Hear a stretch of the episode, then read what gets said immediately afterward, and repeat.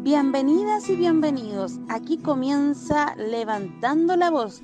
Vamos, vamos, vamos, vamos, vamos. Solo en el pueblo confiamos. Vamos, vamos, vamos, vamos, vamos. Solo luchando avanzamos. Radio Villa Hay que Francia. pelear por lo nuestro. Vamos, ya está abierto. Construyendo pueblo organizado. Tomando el destino nuestro en nuestras propias manos. Nos metieron un acuerdo estos CTM. Un acuerdo truqueros en ese 15N. Se sentaron en la mesa con los asesinos y firmaron con la sangre de nuestros vecinos. La jugada está más que clara y está para dividirnos. Métenos la cuña, confundirnos, desmovilizarnos y engrupirnos otra vez. Mm, Sí, estoy al aire, se me queda pegado. Muy buenas noches a todos los auditores de Radio Villa Francia. Ya damos inicio a esta nueva jornada aquí en Levantando la Voz a través de Radio Villa Francia. Eh, buenas noches, compañeras. ¿Cómo están? Buenas noches. Hola, ¿me escuchas? Sí. Vamos. No, está. Buenas noches. No, ahí perdimos a Inés. Hola, no sé si me escuchan. Me escucho bien, parece. Oye, eh, damos una, bienvenida a toda la gente que se está sumando a esta transmisión de la Levantando la Voz RBF a través de todas las plataformas que no voy a nombrar porque no me acuerdo. Esa es la realidad. Eh, así que a todos bienvenidos y bienvenidas. Amanda, un gusto, eh, la compañera también que nos acompaña el día de hoy y que vamos a hablar de un muy, muy buen tema, un tema que nos toca todos los días. No es, no es solamente ahora que están en huelga los compañeros y compañeras, sino que eh, el tema carcelario de este país, eh, de la empresa carcelaria en este país, nos toca hace muchos años la pérdida de derechos también dentro de ellos. Así que saludamos a, la compañera. Sí, buenas noches y darle gracias por el espacio. Eh, no hay lugares donde hablar de estos temas tan importantes en los medios de comunicación grandes, así que se agradece esta respuesta, esta iniciativa también que siempre ustedes tienen de ayudarnos a cubrir esta información.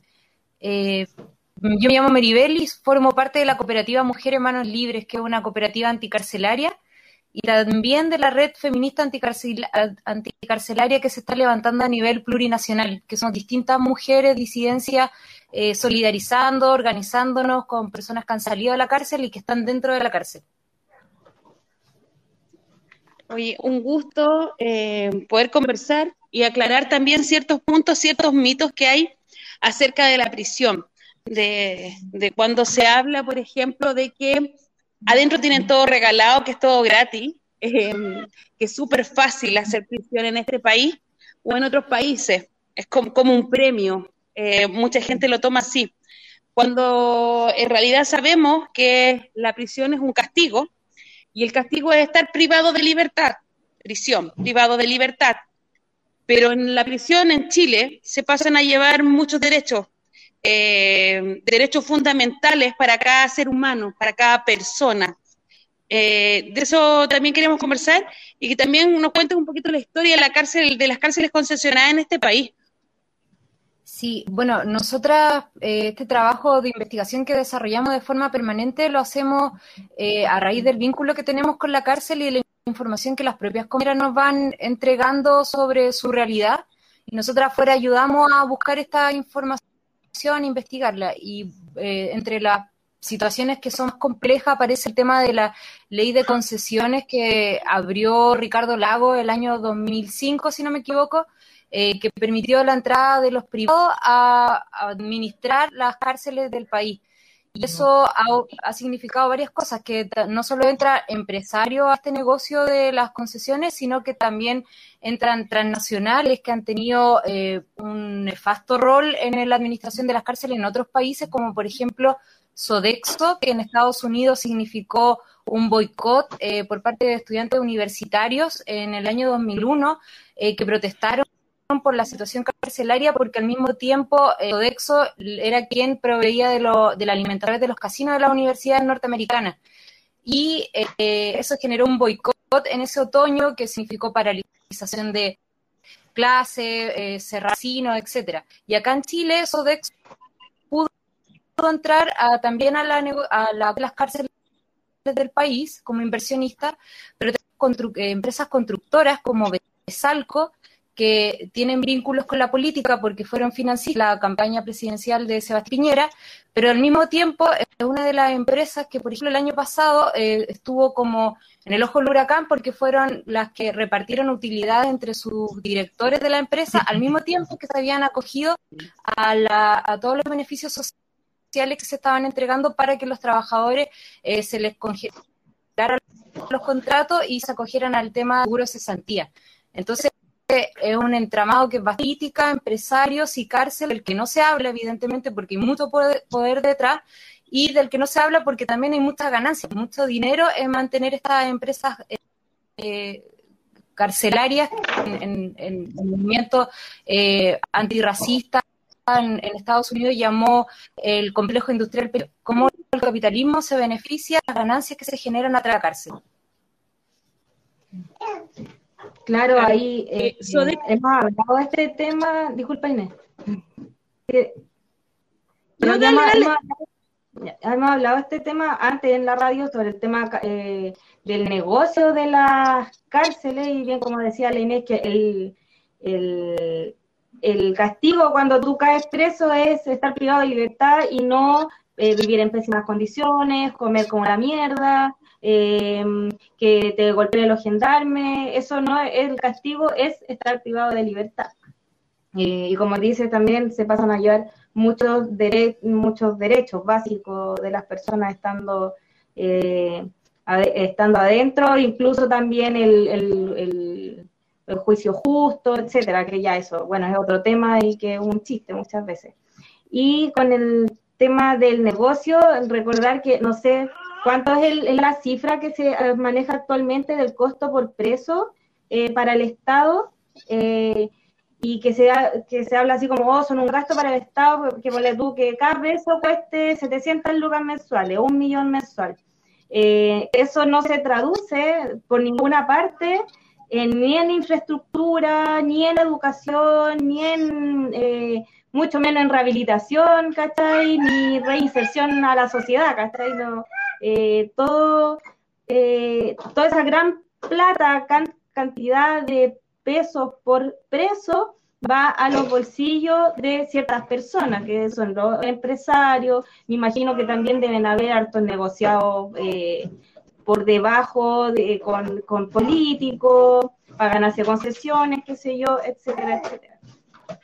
Y al parecer este modelo está haciendo, como bien tú dices, Maribel, eh, va de la mano con lo que ocurre ahí en Estados Unidos, eh, que eh, al, parecer está como que se copia un poco el modelo desde allá para traerlo acá, que en el fondo es el modelo de concesiones em, que es que no sirve para administrar una caja, no está buscando mejorar nada, mejorar absolutamente nada.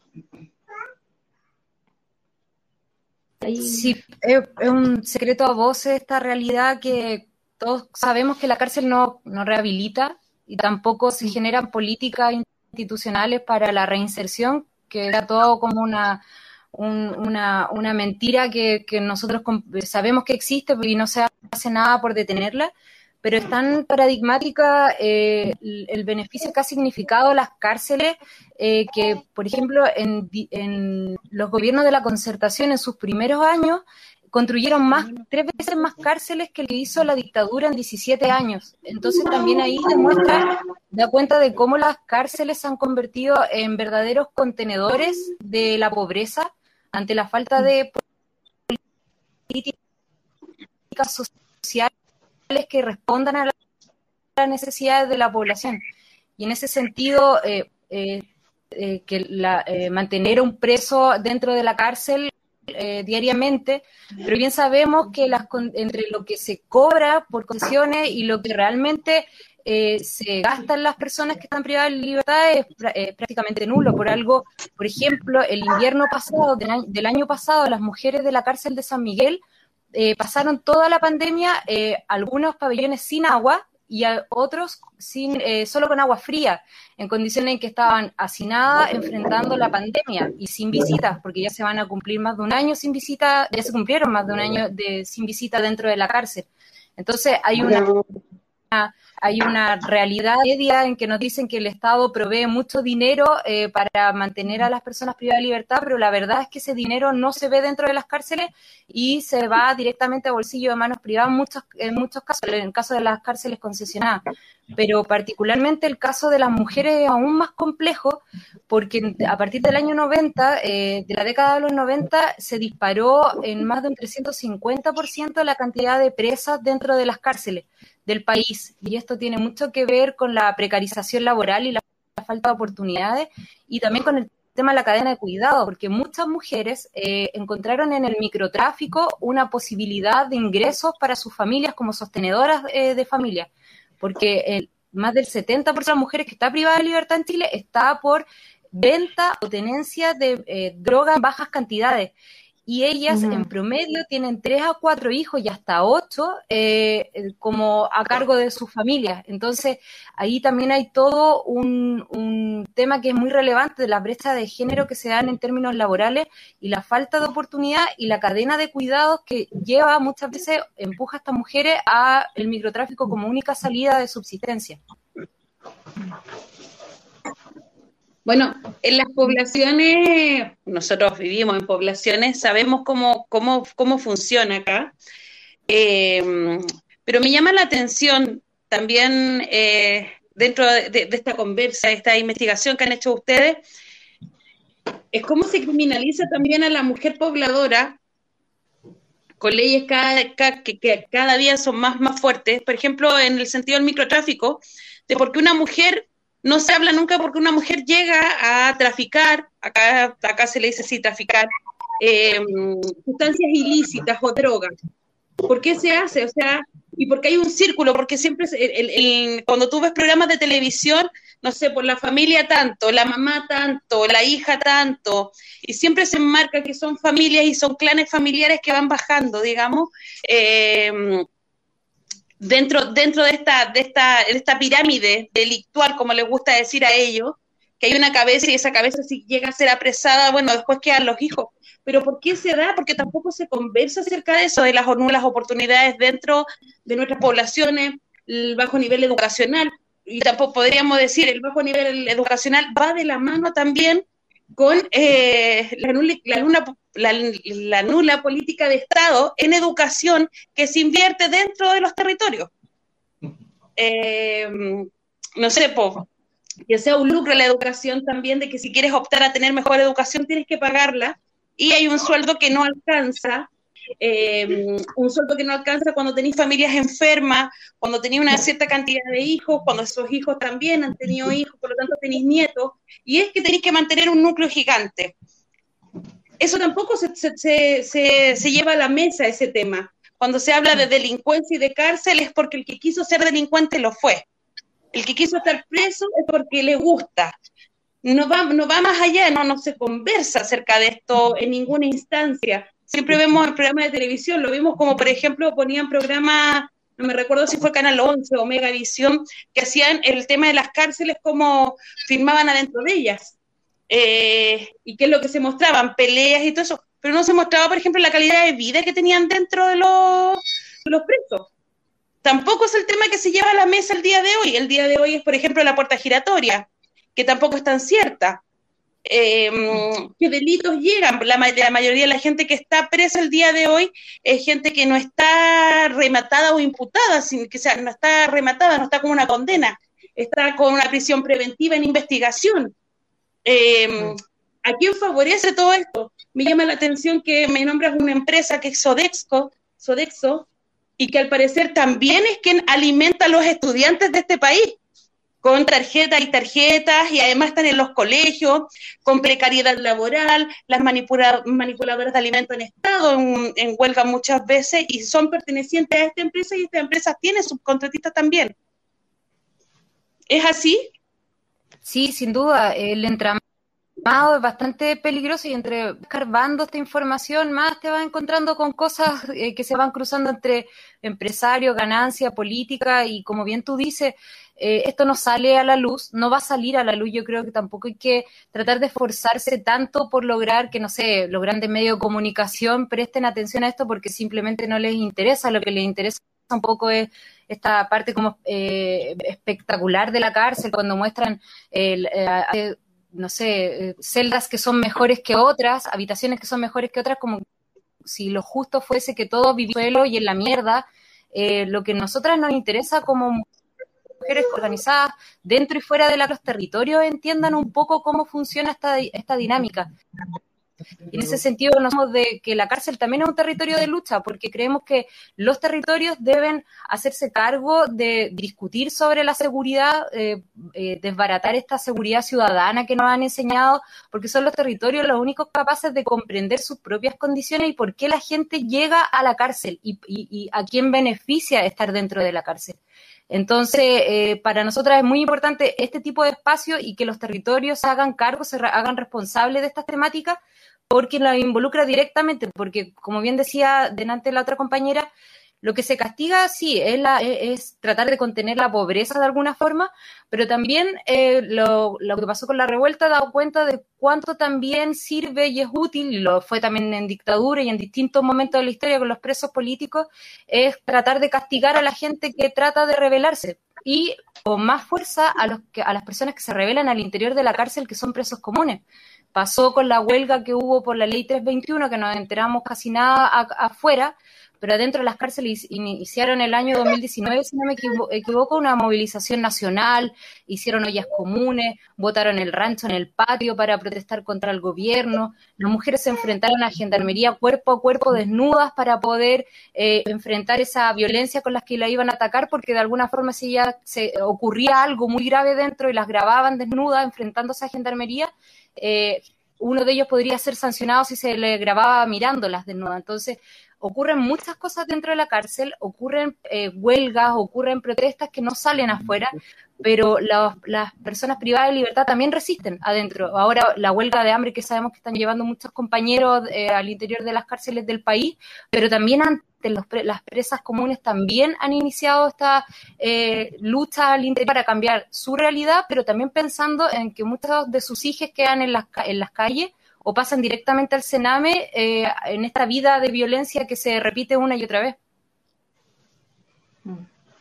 Oye, sí, bueno, eh, retomar un poco lo que está lo que estaba mencionando Inés, de que eh, tú también lo tocas, que el tema de la social, de cómo que, que, lo que se castiga en la cárcel, que quienes llegan a la cárcel son los pobres, no son, no, no se ven ricos en las cárceles, entonces no, no, no, no se castiga la delincuencia, no se castiga porque cometiste un delito contra la sociedad, se castiga porque eres pobre, porque no tuviste oportunidades, eh, oportunidades, ¿ah? eh, eh, se castiga que tuviste una mala educación, que, que no es tu culpa, no es, no es culpa de uno tener mala educación, es culpa de que el Estado da un servicio eh, no, no, cumple con, con, un derecho básico que debe proporcionar a todos. Y es principalmente la educación, pues, y ahí también eh, eh, volvemos a este mismo modelo de concesiones que se replica en la cárcel, se replica en los establecimientos educacionales, se replica, qué sé yo, en la, en la cuestión de las carreteras, eh, a propósito de las carreteras, Besalco también ahí está, eh, también se vincula ahí con algunas cosas truchas, me acuerdo hace varios años, no sé si con campañas políticas o, eh, concesiones truchas respecto a, las carreteras. Em, es, un modelo, es un modelo que te, que te hace caer en cana, es un modelo que... Y, y va todo relacionado, y así porque también vinculándose con el tema de los presos políticos, los presos políticos de la revuelta son los mismos cabros que tuvieron una educación como la mierda, ¿cachai? Eh, son porque están revelándose, o sea, que la gente haya salido en octubre, eh, que, la, que la gente haya salido para el estallido social es por precisamente por eso, por todas estas promesas no cumplidas, por toda esta falta de derechos absoluta falta de derechos en todo orden de cosas, derechos básicos como son educación, salud, vivienda, etcétera, etcétera, etcétera. Sí, de hecho, eh, una de las situaciones que dio cuenta de lo lucrativo que es el tema de las concesiones fue que previo al incendio de la cárcel de San Miguel, algunas empresas habían dado cerca de cinco meses de multas por hacinamiento. Antes de que, de que ocurriera el incendio y murieran 81 personas dentro de San Miguel. Entonces, eso de qué forma el, negocio de la cárcel es tan lucrativo para las empresas, pero también deja en evidencia otras cosas bastante crueles. Por ejemplo, una compañera nuestra de la cooperativa, ella estaba privada de libertad y ella fue de una de las personas que recibió este famoso indulto que salió señalando Piñera y el ministro de Justicia el año pasado por el tema de descongestionar las cárceles. Y en un minuto el ministro, ministro de Justicia salió diciendo que muchos presos y presas no querían eh, irse a sus casas, como si fuese una decisión a voluntad de hacerlo o no. Y efectivamente muchas de aquellas personas que volvieron a su hogar, volvieron a caer presas por tenencia de, droga en pequeñas cantidades, porque simplemente no tenían qué comer, no tenían cómo vivir, no les dejaban ni siquiera salir a la esquina de su casa, porque algunas de ellas, sus vecinas preocupadas, le ofrecían trabajo en sus casas, en sus panaderías, en sus negocios, pero al momento de salir, si los pillaban afuera, también podían volver a ser eh, aprendidos y resulta que tenían que ayudar a contribuir en la comida de la casa. Entonces, ese tipo de cosas evidentemente no se hablan hacia afuera eh, pero lo están viviendo las personas privadas de libertad y también lo están viviendo con bastante conciencia respecto a su, a su vivencia. Y eso también es interesante porque existe una forma de ver a las personas privadas de libertad que se ha reproducido a través de los medios como si fueran eh, vidas que valen menos. Y simplemente simplemente ellas dan cuenta, sobre todo vinculamos a mujeres y disidencias privadas de libertad, el nivel de conciencia que tienen sobre por qué llegaron a la cárcel es súper interesante porque eso también les ha permitido eh, construir una memoria de mujeres presas y de reivindicar su condición histórica, que son personas que están presas no por voluntad, no porque hayan decidido a, respecto a muchas cosas del destino, sino porque fueron empujadas desde muy jóvenes a la situación en la que están. Entonces, eso también es muy interesante, porque ellas siempre nos dicen, pues nosotras resistimos y existimos, las presas existen y resisten. Oye, así es. Antiguamente la cárcel de mujeres o las cárceles de mujeres están, eh, de acuerdo a la investigación que hicieron ustedes antes del 90, estaban administradas por la Iglesia Católica.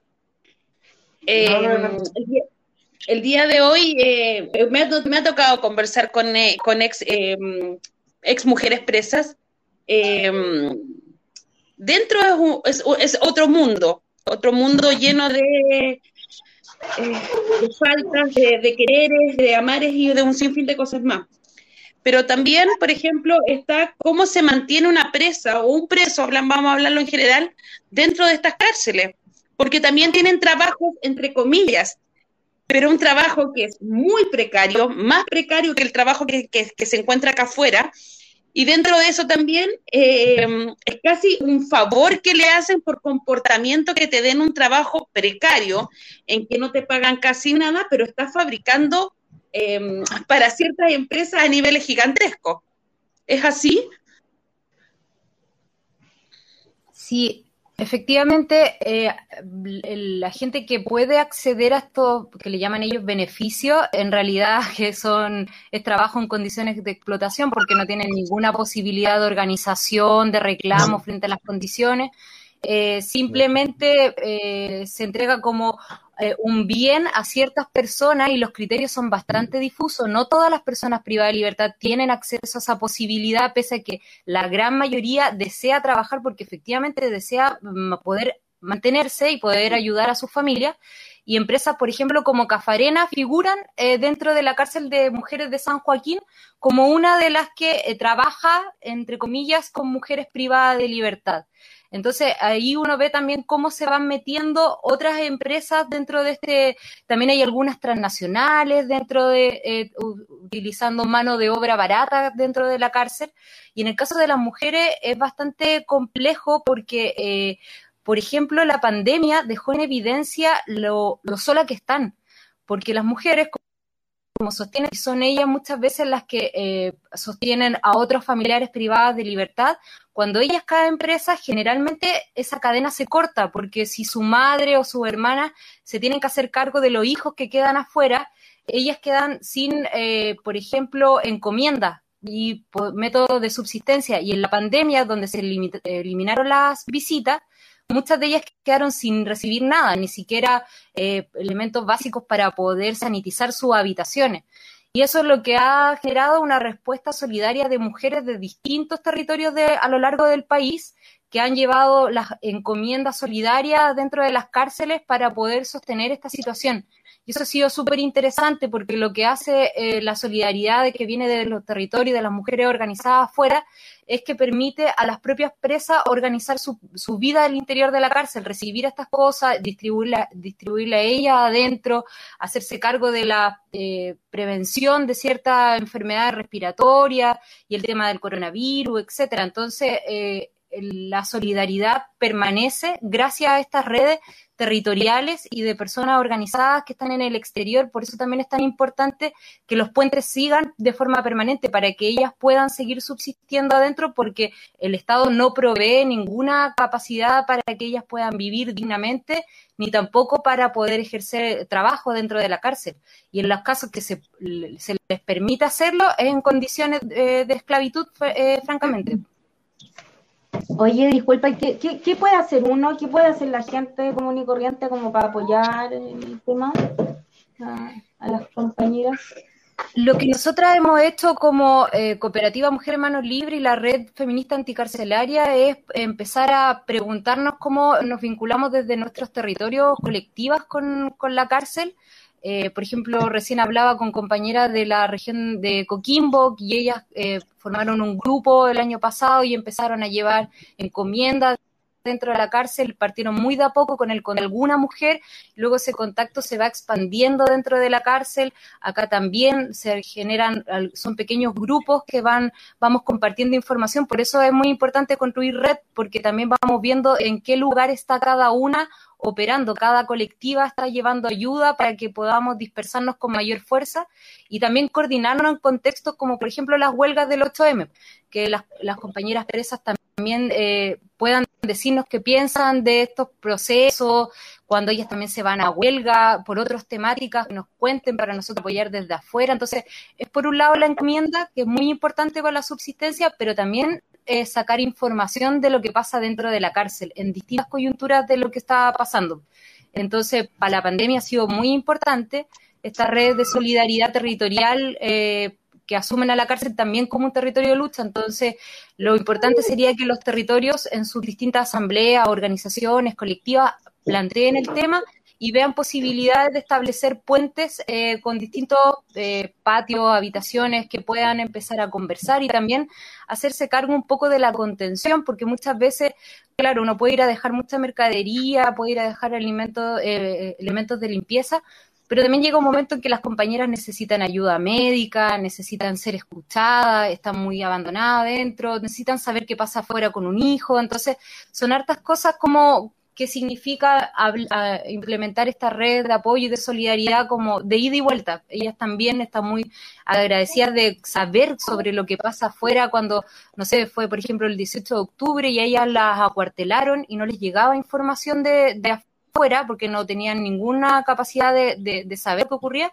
nos preguntaban a nosotros qué estaba pasando en sus poblaciones, qué se estaba sabiendo, que si se perdía el contacto en algún, alguna persona en puntual, si podíamos averiguar. Entonces, por eso es muy importante como el flujo de información de un lado y otro. Oye, por ejemplo, si... Eh, ¿Sigo yo?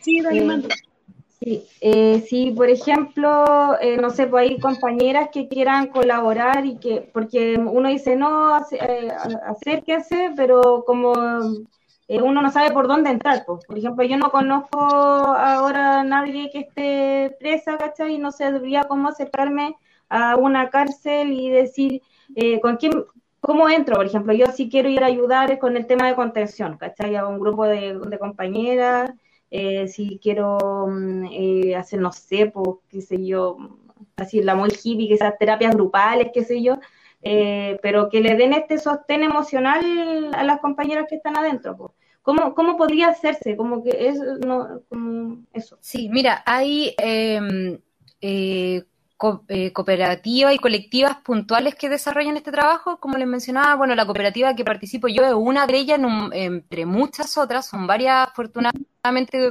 eh, compañeras que están levantando espacios. Está, por ejemplo, la Feria Anticaria, está la Cooperativa Mujeres Manos Libres, ahora está Red, que se está armando anticarcelaria y feminista. Eh, a través de esos espacios y de sus redes sociales, muchas veces llegan eh, personas voluntarias con ideas, con ayuda, con manos, todo suma, todo eh, sirve para extender estos puentes de solidaridad con, con la cárcel. Ya, súper bacán. A ver. Inés. Oye, eh, Sí, eh, bueno, hablando acerca de, la soledad dentro de, las cárceles, sobre todo eh, las cárceles de, mujeres. Muchas, muchas de las que están dentro de las cárceles privadas de libertad son mujeres extranjeras. Eh, conocí historias, me tocó visitar algunas veces la cárcel de San Miguel, creo que fue, o San Joaquín, y veía muchas mujeres solas durante las visitas que no tenían familia porque eran extranjeras, las tomaban acá en el aeropuerto por microtráfico y un sinfín de cosas más. Creo que es súper importante este, estas iniciativas que se están levantando, que, se han levantado y que siguen en curso, porque ellas estaban solas, yo las veía, había mujeres embarazadas que no sabían qué iba a pasar con sus hijos cuando nacieran, em, por no estar en sus países, no tener familia, em, no tenían ni para una toalla higiénica, eh, se dedicaban algunas a conseguir ahí entre, entre eh, comillas, un poco de, género para bordar, eh, bordar cojines, me acuerdo, y venderlos afuera. Em, pero es súper fuerte el tema el tema de la, de la, de, la cárcel y de no estar en tu país ni tener redes. Em, pero tenéis redes de apoyo y estas que se están creando, porque dentro de las cárceles, por ejemplo, hasta comprar un paracetamol eh, no te permiten entrarlo, eh, por lo tanto, a no ser que tengáis un escrito y un sinfín de cosas más, un paracetamol acá tú dices, te lo tomas casi a diario algunos, otros toman agüita de hierba, no sé, allá no hay, no existe, no existe. Y si te lo compras como por el mercado negro, digamos, entre comillas, te sale arriba de dos mil, tres mil pesos, una pastilla. Eh, y eso también es, lo que no se habla. Eh, ¿Qué pasa con el tema de salud dentro de las cárceles? Vemos cuando vamos a los hospitales públicos Vemos muchas veces a los compañeros, las compañeras que están eh, esperando, eh, resguardados por gendarmerías, engrillados completos, esperando atención médica. Sabemos también de otros también que se les niega la atención. No hablemos solamente de las cárceles para adultos, también tenemos cárceles para los jóvenes. Eh, Tiltil, por ejemplo, que es el CPR de, Tiltil, que están eh, cabros chicos, que los tienen ahí y que también no tienen derechos a nada, o sea, son golpeados por gendarmería, se habla de que los cabros no, no, no salen, no se insertan en la sociedad. Em, cuando este, este gobierno o este Estado, digámoslo así, porque es el Estado que debería hacerse cargo, no lo hace, em, y tenemos un sinfín de temáticas, pero súper complejas dentro de las cárceles, no solamente para, para los adultos, sino que también para los menores. En esas cárceles no se habla. ¿Ustedes tienen también trabajo dentro de, estos, de estas cárceles, digamos, para jóvenes? Sí, nos vinculamos a algunas casas del Sename. Eh, el año pasado hicimos eh, hartas cosas porque como estaban sin visita eh, y, sin atención de lo que eso significaba, mucha soledad, hubo cosas que a, a, los chiquillos se les ocurrió, por ejemplo, en una casa que ellos decidieron que querían arreglar donde vivían eh, todos son esas casas, lo que pasa adentro. Entonces nosotros lo que hacíamos, por ejemplo, era una campaña de donación material para que ellos pudiesen arreglar sus muebles y pudiesen pintar, etcétera. También en algún minuto quería libros, pero no libros, donaciones cualquiera, que muchas veces la gente cuando uno pide donaciones de libros como que se deshace de lo que, de lo que no quiere y pudimos conseguir fondos eh, con pura autogestión y donación de gente que no que abraza la lucha anticarcelaria y pudimos construir una eh, biblioteca móvil dentro de una de las casas para que y con libros muy buenos que los estudiamos pensamos como esto le puede gustar esto es lo que están ahora leyendo los chiquillos. Entonces van surgiendo harta harta iniciativa otra iniciativa es que una vez se le ocurrió una asamblea de mujeres de la Florida fue iniciar un proceso de carteo con eh, mujeres presas, así como lo hacíamos antes algunas en, los colegios, eh, se le ocurrió que sería buena idea empezar a hacer carteos con mujeres presas para empezar a escribirse, escribir su historia, mantener el vínculo durante uh, un buen tiempo con alguna compañera privada de libertad y escucharla, conocer su historia. Y eh, se vio cortado por el tema de la pandemia, pero es una idea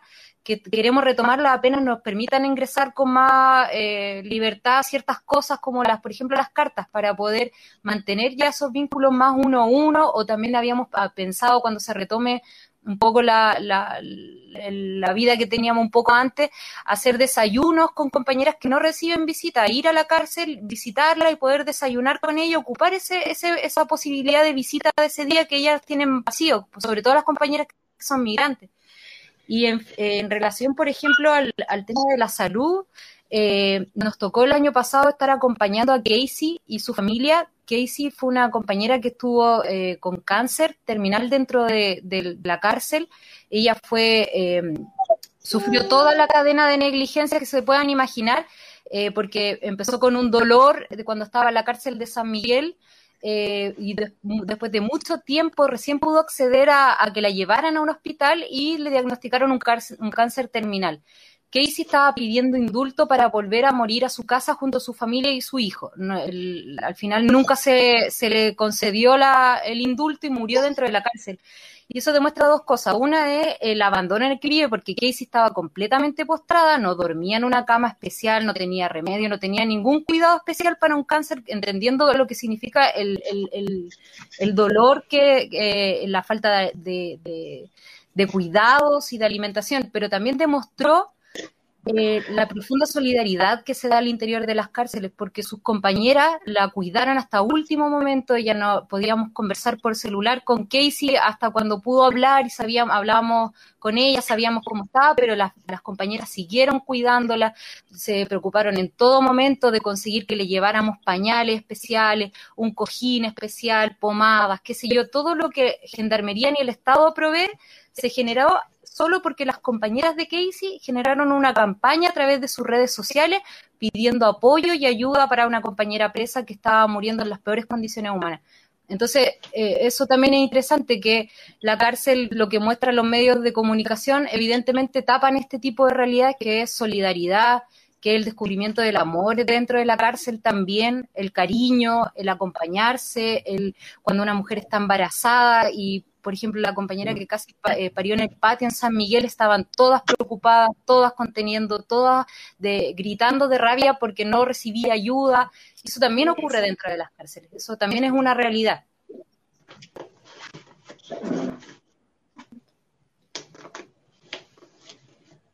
Ya. Estaba esperando a Amanda a ver si Amanda iba. Eh, bueno, entonces. Está comiendo la guaguita.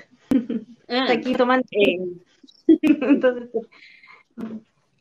Entonces, em, ya tú no nombraste algunos de los colectivos que trabajan, también pides que se creen colectivos dentro de nuestras poblaciones para ayudar. Siempre hay una vecina, un vecino que está eh, privado de libertad.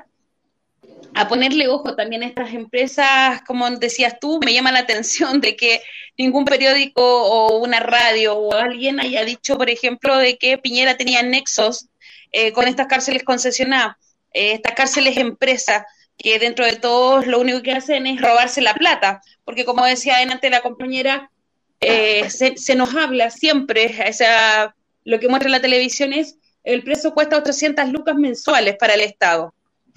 El precio cuesta, o sea, en nuestra realidad esa es la pregunta que tenemos que hacernos, ¿cuesta 800 mil pesos un preso en Chile? Vemos videos que sacan desde dentro de las cárceles, no hay baño.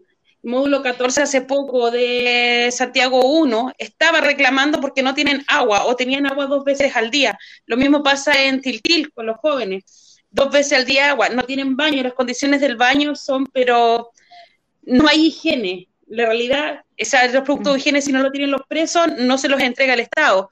Eh, para qué decir del de, la comida. Eh, sabemos también del tráfico dentro de las cárceles que se produce por gendarmería. Gendarmería te vende dos paquetes de fideos con un cuarto de carne molida y dos salsas de tomate en 30 lucas adentro de la cárcel. Eso pasa todos los días. Y se supone que si es una cárcel concesionada es la que entrega el alimento, por lo tanto hay un gasto, pero es inexistente. ¿Qué está pasando con esa plata? ¿Dónde se va? ¿A qué campaña política llega?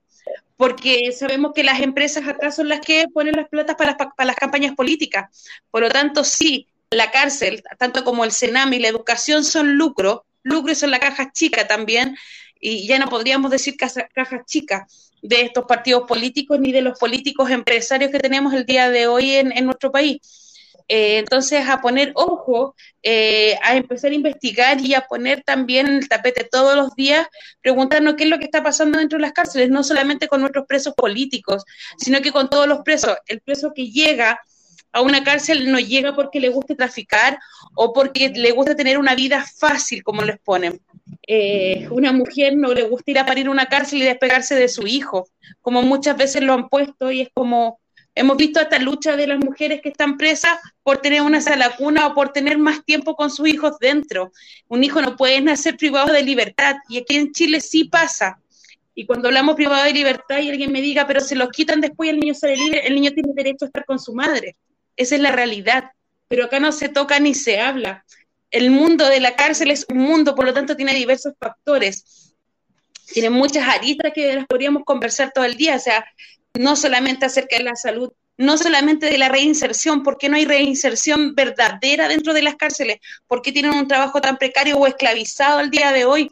¿Cuáles son las empresas que ganancia tienen? Si estas empresas, eh, gracias a tener esta, esta, esta entrega de, perdón, esta, esta, digamos, como lo muestran ellos, que somos buenos y les damos trabajo a la gente que está privada de libertad, ¿qué es lo que gana esta empresa, además de tener este trabajo precarizado?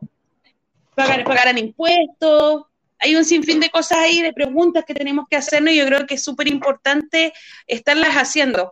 Voy a leer un poquito también acá, tengo dos. Mónica Caballero a la calle, dice Tonison. Eh, Tonilson dice, hola cabres. Eso es lo que yo puedo leer hasta el minuto, no sé si Amanda puedes leer más. ¿Qué, qué, qué leo? Insta. Lo que pueda, porque estoy, estoy en el comedor. No estoy en la casa, por lo tanto estoy sin compu. Ya. Eh, bueno, alguien dice ahí en Instagram, eh, Briomelomana, esto ocurre a nivel latinoamericano. Eh, alguien, bueno, no más cárceles. Eh, tremendo tema, es un agrado aprender, Renata. Eh, Piñera es acusado ante fiscalía por tres delitos por el caso Enjoy. Y espera que no sé por qué no puedo avanzar con el mouse. Dice bacán, yo estoy en Santiago 1, todo lo venden los gendarmes.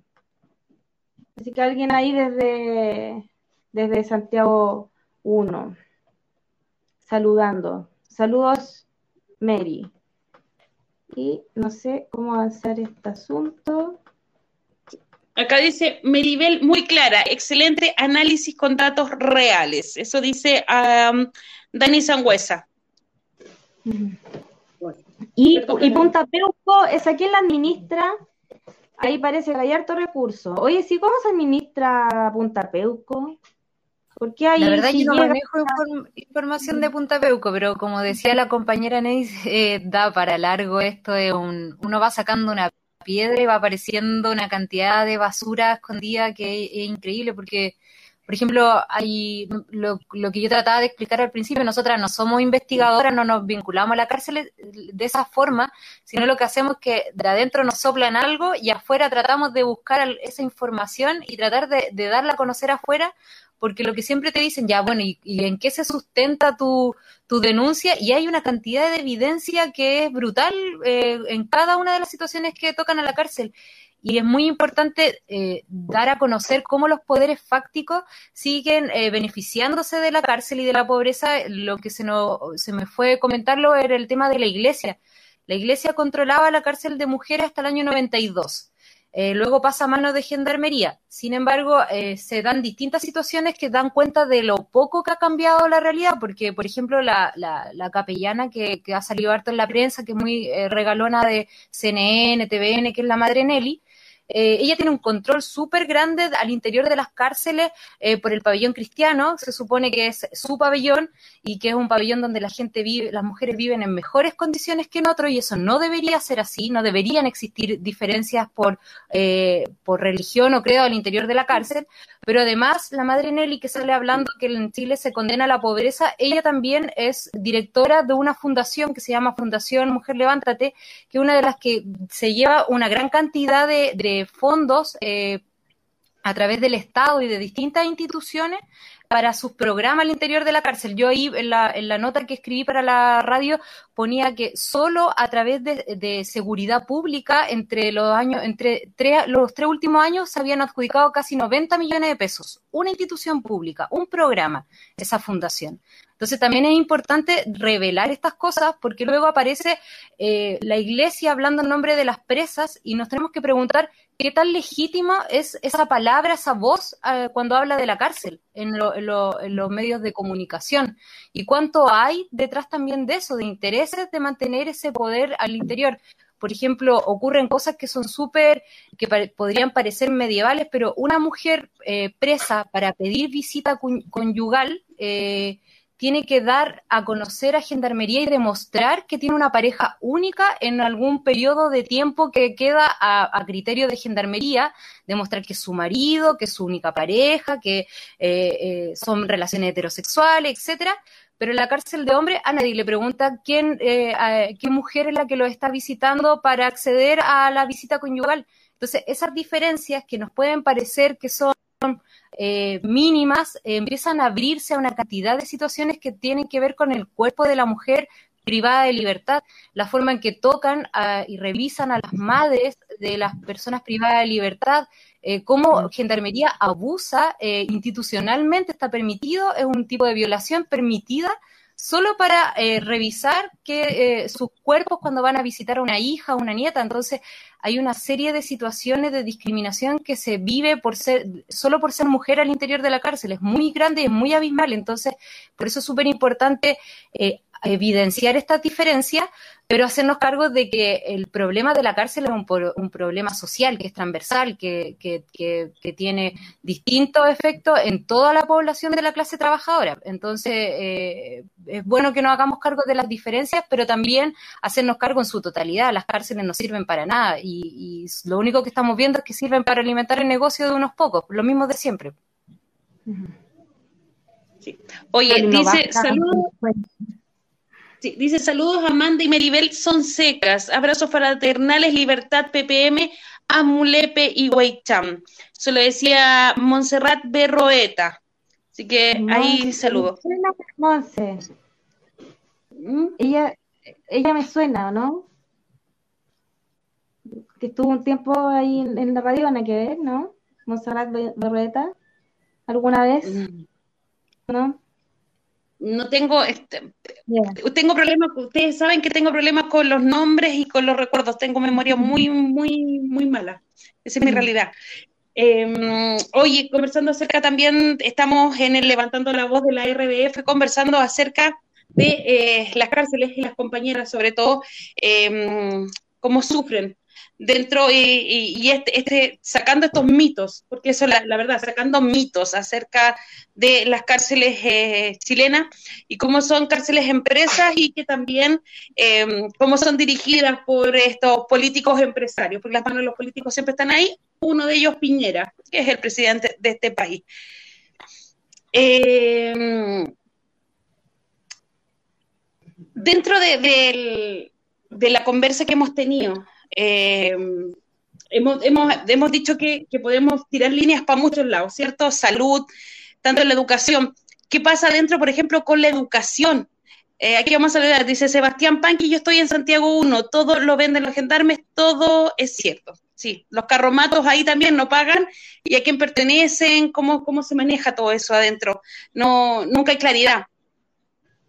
En educación, volvemos al tema, ¿Qué pasa con la educación dentro de las cárceles? ¿Existe de verdad la educación ahí? Eh, porque siempre se habla de que se están nivelando, nos muestran en la televisión una vez al año, por ejemplo, em, el preso o la presa tanto que dio la prueba de, selección universitaria o como le quieran llamar, pero hasta ahí, hasta, hasta ahí sabemos. Esa es, la, es, la, realidad, o sea, como él ahora, porque te lo ponen así, como él ahora sí quiere salir, él quiere ser, eh, ¿cómo, cómo, le, ¿cómo le dicen? Eh, un aporte a la sociedad, porque antes no era un aporte, seguramente. Dice una, cosa así. Eh, ¿Qué pasa con la educación dentro de las, de las cárceles? ¿Existe para quienes está o es un beneficio nuevamente? Sí, eh, una compañera de la cooperativa que es la fundadora, que ella estuvo en la cárcel de San Joaquín y San Miguel presa, eh, eh, que es una mujer maravillosa, que, gracias a ella emprendimos este camino, se llama Anne. Cuando la conocimos, lo primero que nos dijo fue que no le habláramos de reinserción, porque la reinserción no existía, que era imposible que ellas regresaran a un lugar al que nunca habían pertenecido, nunca habían tenido ninguna posibilidad de acceder ni a vivienda, educación, salud, entonces ahora no les podían pedir que volvieran a ese lugar que nunca existió en sus vidas. Eh, y ella también nos comentaba eh, que todos estos programas son muy limitados, muy limitados, eh, llegan a un porcentaje muy bajo de la población tan penal, también se considera un beneficio. toda la evaluación que las personas privadas de libertad eh, reciben para poder acceder a, estos programas eh, queda a manos de Gendarmería y su equipo de especialistas. Entonces eh, se cruza con muchos intereses que no, no, queda a un criterio objetivo de por qué o cómo puede acceder esa persona a ese programa. y muchas veces, y eso me lo comentaba la compañera, eh, estos procesos de educación incluso los viven ellas de forma autónoma al interior de sus habitaciones. Ella me contaba que se organizaban por habitación, había eh, compañeras que tenían ganas de aprender, había compañeras que tenían ganas de hacer otras cosas y las que querían aprender se encerraban en la habitación y leían y a la noche disertaban los temas entre ellas y era solo por la necesidad de, de saber, porque ellas sabían que al enfrentarse con todo el sistema judicial, si no manejaban la herramienta, si no sabían leer lo que los abogados les estaban haciendo firmar, lo que los jueces les estaban presionando a aceptar, eh, sus condenas iban a ser peor. Entonces, ella me contaba que leían el Código Civil, eh, la que más sabía les enseñaba, eh, y, y, ellas sabían, saber es poder. Si no manejaban esta información, las condenas podían ser más largas, pero solo quedaba la voluntad de lo que ellas podían hacer al respecto. Y luego ya cuando salen, eh, eh, de nuevo viene este, este mito de la reinserción y ahí están todas las fundaciones que se llevan una cantidad de dinero con estas políticas de, reinserción laboral que todos bien sabemos que son bastante falsas porque le enseñan a hacer cosas que después no tienen ninguna capacidad de, trabajo afuera cuando están en, en la calle y, de nuevo están ahí, se enfrentan una y otra vez al rechazo laboral, al volver a intentarlo, al pasar más de 10 años tratando de limpiar documentos pese a que no eh, volvieron a, la cárcel, eh, tratando de poder ejercer derechos que a alguna les interesa, como por ejemplo votar, eh, distintas cosas que eran condenadas para el resto de la vida, pues como una muerte civil, dejan de existir, dejan de ser ciudadanas de, esta sociedad, pero al mismo tiempo el Estado le pide ser ejemplo de ciudadana. Entonces eh, es bastante complejo porque son una serie de mentiras que estamos acostumbradas y estamos como aceptando como parte de la realidad, no hacemos nada por transformarlo.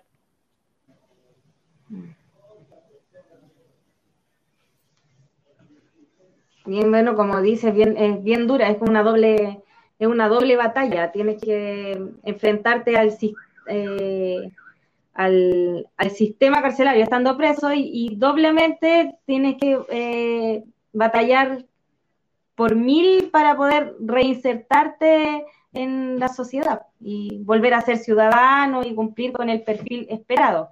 Como si en la cárcel te hubieran enseñado a eh, te hubieran dado las herramientas para poder cumplir con, todo lo que se te exige, ser un ciudadano ejemplar, no volver a delinquir en el fondo, tener una, pega estable, que te paguen el mínimo, eh, con todas esas condiciones que ya sabemos que te otorga tan amablemente esta sociedad tan justa en la que vivimos yo pensaba, ¿sabéis qué? Me, me, acordaba el tema de las fundaciones, que muchas de estas fundaciones, así como viendo desde otro punto de vista, que contratan a gente eh, y que también les pagan una miseria, eh, exigen como títulos universitarios y pagan eh, pagan muy muy barato, muy muy barata la hora, entonces están se llevan toda esta plata que se ganan con estos proyectos para de reinserción, qué sé yo,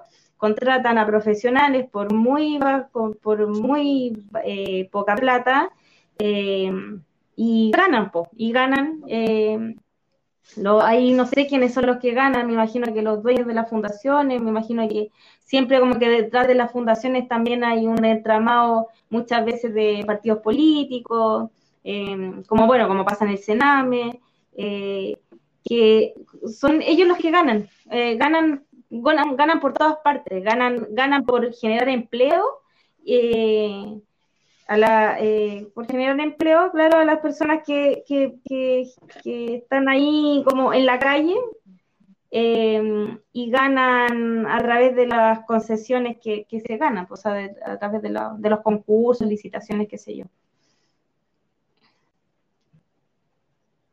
Ya, mira, tengo acá, me llegó, me, acá, acá tengo mis, mi, ¿cómo se llama? Mis mi asesoras y me están contando, dice, en la cárcel de San Joaquín va una mujer que es amiga de la monja de la capilla. Da trabajo a internas, les paga 1.100 pesos por un collar. Y ella los vende a más de 35 mil pesos. Em, eso es lo que nos cuentan acá. Eh, claro, y ahí, ahí, tú ves, eh, me imagino que la, la, monja de la capilla es la misma de la que estábamos hablando hace poco, de la que sale a hablar en la tele, de que la cárcel criminaliza, la que trajo al Papa. Ella, sí, así me están diciendo acá las compañeras que no quieren salir, pero también saben harto del tema. Dice, ¿qué se puede hacer para cambiar esto? Además de colaborar, ¿cómo lograr que no suceda? Eso nos dice Raíces Marina. Tony Nilsson decía, no puedo bajar, dice, ya. dice, ¿se acuerda cuando el gobierno de Frey con Gómez en justicia abrieron la cárcel a los privados como trabajos de reinserción, discursitos de ocasión? Después dice, mm, Tony Nilsson dice, estamos en una farsa, en una farsa democracia, un sistema que te quiere eh, sumiso, quieren llevar por los caminos que ellos quieren. Yo siempre, siempre he dicho, o sea, cuando veo estas historias en la televisión que siempre salen, porque, no sé, em, no voy a poner nombres, pero cualquier persona, no sé, un chico murió, apareció muerto con ciertas balas y celebran todo el mundo un delincuente menos, una delincuente menos y todo. Pero cuando empiezas a conocer la vida, porque hay, hay gente que se dedica a, a buscar la vida, y encuentras que fue una vida de miseria desde el nacimiento, desde el nacimiento, madre presa, criado con abuelas, abuelas con problemas médicos, más hermanos y todo. Te preguntas, ¿dónde está el Estado ahí? ¿Dónde está? Porque el Estado está para sacar los cabros chicos, llevarse a una casa del Sename, que sean abusados, sigan siendo vulnerados, y los manda a la calle a los 18 años sin, sin ninguna herramienta. Eh, son pocos los que salen con herramientas dentro de ellas.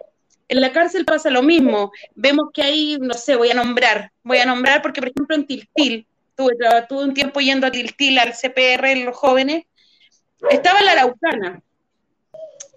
Y le enseñaban a los chicos, hagamos escobillones el día de hoy, porque ustedes van a, van a, como cuando de los desechos los van a reconvertir y van a hacer escobillones de botellas.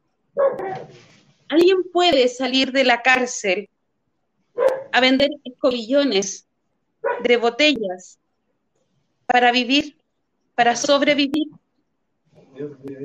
Van a aprender a reparar muebles el día de hoy. Van a hacer un taller de reparación de muebles. Los muebles que se reparan en el CPR de Tiltil, en este taller de mueblería, eran los muebles de la gente de Punta Peuco. Les pagaban una luca, dos lucas, entre comillas, si es que les pagaban por reparar o por restaurar un mueble. Con pocas herramientas, con talleres mal dirigidos, ¿se puede hablar de reinserción verdadera en este país? Lo mismo decías tú mm, delante, eh, las mujeres, ¿qué talleres tienen? De bordados, de costura, de pegar cajas, de pegar etiquetas. ¿Mm? ¿Quién vive de los bordados? Así como es, absurdo. Es, que, es que esa, es la, porque eso voy. Eh, no sé, he conversado con gente que está, que está, que, ha estado privada de libertad y es como, ¿qué hacías adentro? O sea, si me enseñaron a, pegar un botón, bueno, si voy a pegar un botón en la pobla, me van a pagar 300 pesos, 400 pesos por pegar el botón y yo con 400 pesos no voy a sobrevivir, tengo hijos, tengo familia, tengo un núcleo que proteger. Entonces, cuando se habla de que la vecina, el vecino eh, sale a robar o los cabros salen a recuperar, es porque tienen familia detrás y les cuesta un mundo. Entonces hablamos de reinserción laboral. ¿Qué reinserción? Si la persona no va, no, va a vivir bordando hojitas o bordando una florcita, no va a vivir, tendría que estar, no sé, dos meses. ¿Para qué? Para vender un cojín en cuánto? ¿Cuánto tiempo? Es como, como, es como los talleres que le dan en los centros de madre de las poblaciones para que las abuelitas estén haciendo algo, ¿cachai? Y eso lo llevan a la cárcel.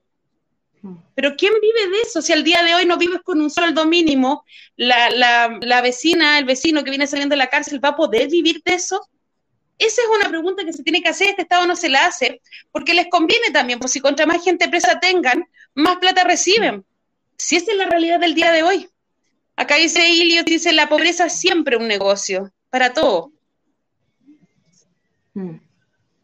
A mí me quedó sonando un poco la, una pregunta que hizo Raíces Marinas, que dice, ¿qué se puede hacer para cambiar esto? Además de colaborar, ¿cómo lograr que no suceda, que, que, no ocurra todo este negocio de, me imagino yo que va eso, cómo lograr que no suceda, que ocurra toda esta gran eh, estafa de, de, las cárceles? Eh, hacia, hacia dónde hay, que apuntar, hay que apuntar hacia terminar con el sistema carcelario, eh, que no queremos cárceles, no queremos que, haya castigo a las personas que delinquen contra otras personas, eh, o no queremos que haya este gran negociado y que haya una real rehabilitación. Que yo, me preguntaba, eh, hacía el, el cálculo rápido de ¿Cómo, ¿Cómo, fuera si esas 800 supuestas lucas que se invierten por preso fueran destinadas a educación? Quizás un gran porcentaje de esos presos no estaría en la cárcel. Bueno, ¿qué pasaría también si el sueldo mínimo alcanzara realmente para vivir? Eh, eh, ya los problemas son como, son de, que van todos enlazados eh, porque son estructurales, son eh, son todos parte, son todo parte de lo mismo. Eh, eh, es un sistema completo el que está, el, el, el, que atenta contra la vida de, de todos nosotros. Y de cada problema, de cada uno de estos problemas que tiene la sociedad que hay que ir solucionando, se hace un gran negocio. Entonces, ¿Qué pasa? Después se termina incentivando eh, de cierta forma el delinquir para que haya más presos y entonces ah, eh, haya, haya más plata para el bolsillo, para los empresarios constructores o, los que se, las concesionarias, qué sé yo. Maribel. Sí, es una pregunta importante. es una pregunta que lo que hemos estado tratando de hacer es llevarla a los territorios porque creemos que la respuesta se tiene que asumir colectivamente. Pensamos que por una parte, por una parte, si estamos viendo que nuestros niños en nuestras poblaciones están eh, siendo perseguidos por luchar y ser pobres, entonces cómo creamos espacios de cuidado y de organización también en una perspectiva de niñez eh, en, todas las cosas que nosotros desarrollamos. Eh, también cómo desbaratamos y afortunadamente el, el, estallido social llegó con fuerza para, para estar abajo la institución de carabineros, porque antes del estallido eh, había mucha eh, eh, gente que defendía, seguía defendiendo la, la, institución de carabineros, o ponían dudas, esta supuesta irregularidades. El 18 de octubre como que desnudó a esta institución. Eh, cómo también entonces los territorios y las comunidades se hacen, empiezan a hacer cargo de la seguridad o el autocuidado comunitario, cómo empezamos a, prevenir ciertas situaciones, cómo las enfrentamos colectivamente, porque todo eso forma parte de la lucha anticarcelaria. No es solo eh, llevar ayuda a las compañeras, difundir lo que está pasando, los compañeras y compañeros que están presos, sino también responsabilizarnos por la seguridad, el cuidado, la niñez al interior de los territorios.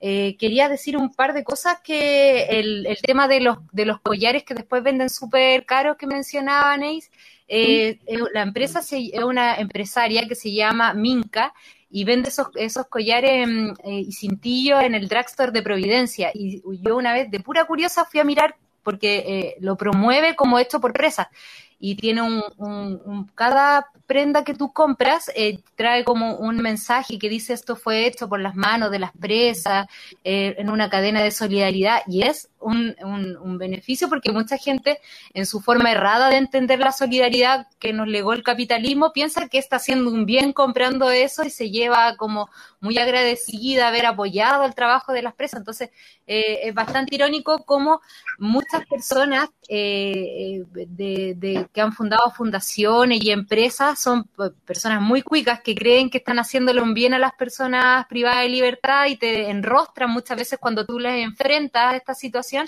y con estos talleres que crean que son totalmente alejados de la realidad de las presas, como ustedes decían, por el tema de los bordados o hacer mosaicos y les prometen que con eso cuando salgan van a, van a poder encontrar trabajo o convertirse, ha pasado con compañeras eh, en coaching de empresas, que vayan a contar su experiencia eh, tras haber pasado por la cárcel y cómo se rehabilitaron maravillosamente y lograron salir adelante con sus vidas. Entonces, hay, toda una, una, burla, una forma en que se sostiene este sistema carcelario que es perverso, que se está riendo de nosotros y yo creo que eh, la respuesta para enfrentarlo, porque todo esto es una herencia eh, de la dictadura y tenemos que eh, evidenciarlo así, porque forma parte de la precarización laboral, de la pobreza que se ha convertido en nuestras vidas progresivamente y que los gobiernos de la concertación han sostenido y todos los gobiernos que siguieron hacia adelante siguieron con la fórmula pero la única respuesta que podemos enfrentar es hacernos cargo comunitariamente de estas situaciones, de establecer puentes de solidaridad, pero también de reflexión sobre qué hacemos nosotras cuando alguien de la comunidad cae presa o qué hacemos nosotras cuando vemos que una mujer no puede cuidar a sus hijas y tiene que salir a trabajar, cómo la apoyamos, etcétera, etcétera. Y los territorios lo están haciendo. Solo que sería eh, eh, bonito como empezar a ponerle un nombre. Es una lucha anticarcelaria. No queremos más cárceles porque las cárceles se han venido reformando década tras década y no eso no ha significado ninguna mejora. Entonces, ¿cómo las comunidades pueden generar mejores condiciones en un contexto que sabemos que es muy difícil, que es muy duro? Pero la, si no creemos en el apoyo mutuo y en la solidaridad, yo creo que nos vamos a, a deprimir demasiado y hay que seguir resistiendo.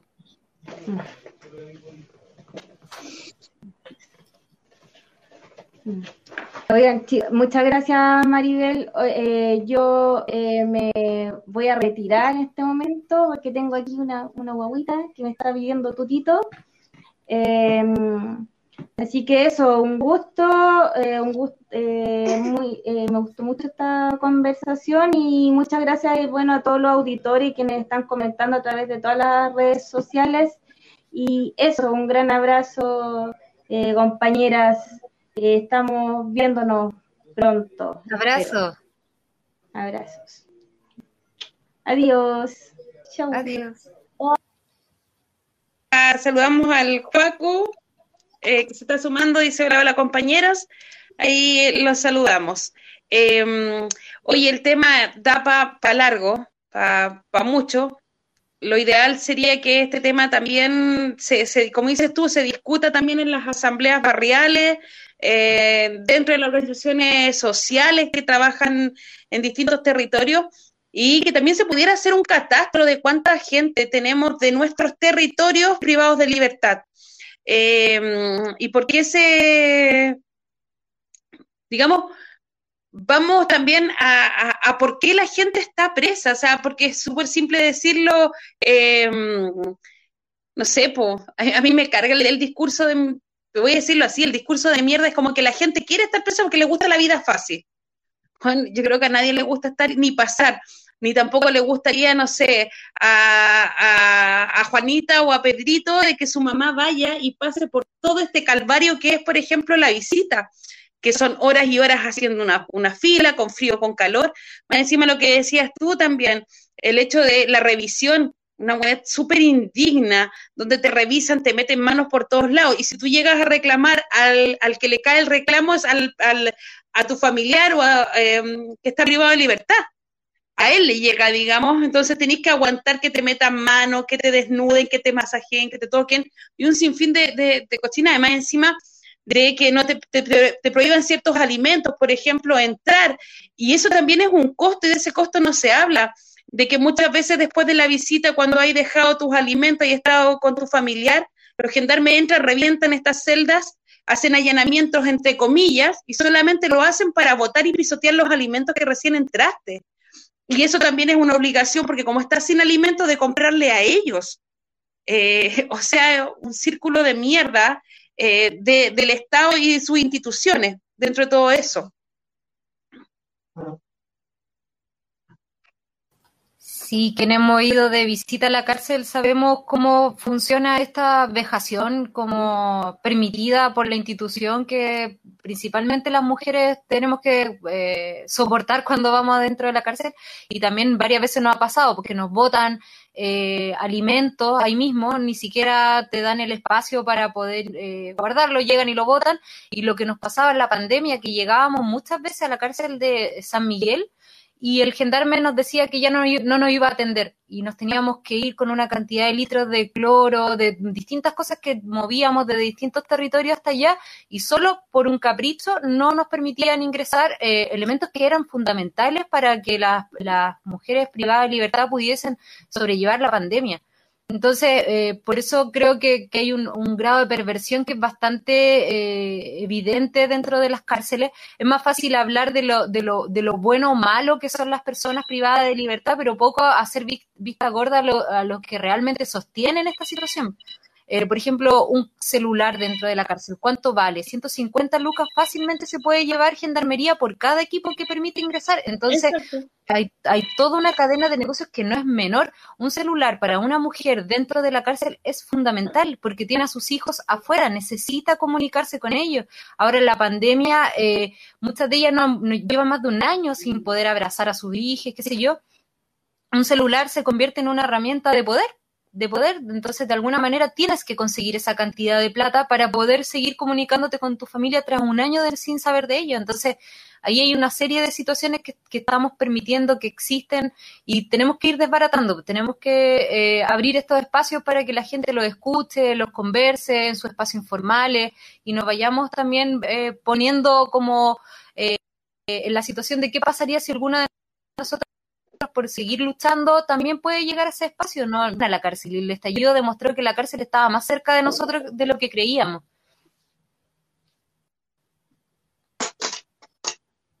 Así es. Em, bueno, como decía yo delante, o todos tenemos algún conocido o conocida que ha pasado por, em, por la cárcel. En este minuto tenemos eh, miles de jóvenes que están y de adultos también, que están privados de libertad sin una condena. De eso tampoco se habla. Em, eh, sí, que se sume el Carlos, por favor. Dice que está para apoyo, suba, súmase, porque vamos a pasar también después a otro tema. Me gustó mucho conversar acerca del tema de, de, los privados y privadas de libertad, porque es un tema que no se habla.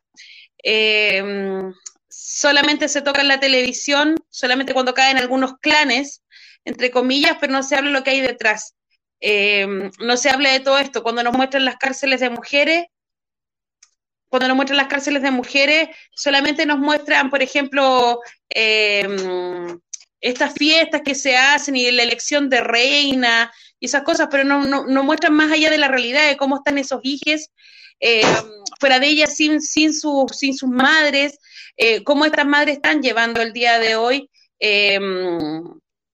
el hecho de no estar, no tener un contacto semanal, por último, con sus hijos o con sus familiares, eh, el castigo también que tienen, y, eso es como, no sé, que se muestra en la televisión como que se allanó la, no sé, la cárcel número tanto, la pieza número tanto, y se encontraron tantos celulares. Y la pregunta que nadie se hace es cómo entran esos celulares, porque siempre le echan la culpa a las visitas, cuando sabemos que las visitas son eh, terriblemente revisar, manosear y un sinfín de cosas más. O sea, las guaguas la hacen cambiarse hasta el pañal y el pañal es completamente revisado. Si tú vas de visita a una mujer y va con su periodo menstrual, le rompen la toalla higiénica y le hacen ponerse la otra toalla y un sinfín de cosas más ahí la forma que tenés que agacharte para mostrar. Eh, entonces, ahí no, no, ahí no, entra un celular. Eh, ¿Y quiénes lo entran? Entonces, Gendarmería siempre se termina lavando las, las manos, son también los que torturan dentro de las cárceles, son los que trafican dentro de las cárceles eh, y son los que se aprovechan, lo que digo yo, o sea, van, venden, rompen todos los alimentos para poder después vender ellos mismos. Eh, y así, así ha sido por, por, mucho tiempo y siguen teniendo como eh, la venia para hacer y deshacer, eso de que no te permitan, no sé, entrar en la encomienda, eh, tenía un sinfín de problemas también con la alimentación. ¿Qué pasa eh, con, la alimentación eh, de, los presos y las presas el día de hoy? Tampoco se habla de ese tema. Tenemos presos que son alérgicos al gluten, son diabéticos, hipertensos. ¿Qué pasa con ellos? ¿Qué pasa con la alimentación ahí, Mari, con, con, el tema? Sí, no, bien sabido que la alimentación que entrega el gobierno es del terror dentro de la cárcel y por muchas veces por dignidad la, la gente que está privada de libertad prefiere organizarse por pabellones, por avisión, para poder subsistir, porque la alimentación es, es, de peor calidad, una humillación que la que reciben en el interior, entonces siempre es más fácil organizarse eh, para que la ayuda llegue de afuera o ellas mismas proveerla adentro y cocinarse. Eh, de hecho, la, esta huelga que yo les mencionaba que ocurrió el año 2019 contra la ley 321, eh, la, las chiquillas presas de San Joaquín me contaban que lo más bonito de, ese momento, de cuando decidieron irse a huelga a nivel nacional, fue que una de las decisiones que se tomó, botar el rancho, la comida del gobierno en el patio, toda la, comida, y preparar ollas comunes. Por primera vez eh, se iban a, compartir un plato de comida más allá de tu habitación de tu compañera directa, todas iban a comer lo mismo, preparado en un sentido político que tenía para ella la olla común. Entonces, ahí uno también se da cuenta de cómo la alimentación también es una forma de resistencia dentro de la cárcel. Eso, les quiero dar las gracias por, por el espacio. Eh, ha sido muy bonito conversar con ustedes eh, y porque siempre están ayudándonos a, a, abrir espacios sobre estas temáticas. No es algo nuevo, es algo permanente que la radio siempre está cubriendo toda la información, nos ayudó a difundir el caso de Casey, nos ha ayudado en todo momento a poder poner en, los medios, las redes, eh, situaciones que el resto de los medios de comunicación no les interesa y no las van a considerar. Sí. Nosotros te damos las gracias a ti por estar, eh, por llevar esta lucha, una lucha invisible también, pero que es muy, muy, muy poderosa, pero a la vez eh, la solidaridad no solo dentro de los territorios, sino que también fuera de ellos y con otras compañeras que son parte de nuestro territorio y están privados de libertad y privadas de libertad. Se agradece porque de eso no se habla, no se habla de las, se habla de las cárceles como el delito, pero más allá de lo que pasa dentro, em, de todo lo que se vive dentro, de todo lo inhumano que se vive, porque lo dijimos un principio, quienes están dentro de las cárceles están privados de libertad, no de derechos. Y en Chile, en este país, se violan los derechos a los privados de libertad, y de eso no se habla.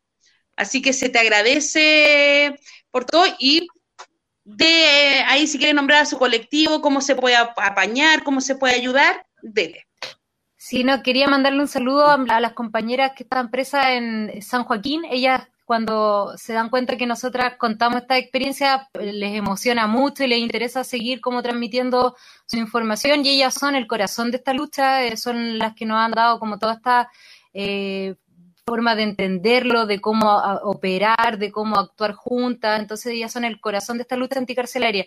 Y también a las compañeras de la red feminista anticarcelaria que se está levantando a nivel plurinacional, las compañeras eh, de Temuco, las compañeras de La Serena, las compañeras de San Antonio que resisten. Eh, también un abrazo ahí y la, cooperativa Mujeres Manos Libres, que es donde yo, es mi, mi base, mi núcleo, eh, la lucha que están dando muchas mujeres. Yo hoy día, yo no represento a nadie, solamente quise transmitir la información que nosotras venimos trabajando y la solidaridad que se construye desde distintos territorios con distintas mujeres, porque somos muchísimas y eso también es muy esperanzador, que son hartas las que están en esto y que se va construyendo organización a nivel plurinacional en una perspectiva anticarcelaria y también anticapitalista. Creemos que hoy eh, es muy importante levantar un feminismo anticapitalista que ponga los límites a este feminismo más liberal que ha ido ganando terreno, que no habla de la pobreza, que no habla de la importancia que ha tenido en nuestra vida la precarización. Entonces creemos que también es muy importante que el feminismo anticarcelario y anticapitalista empiece a ganar terreno y sea una voz dentro de los distintos espacios que están en lucha. Eso. Se agradece. Muchas gracias y nos encontramos en otra oportunidad que es invitadísima y siempre ahí vamos a estar para lo que se necesite. ¿Mm? Muchas gracias. Saludos a Carlos. Carlos, ¿cómo estáis?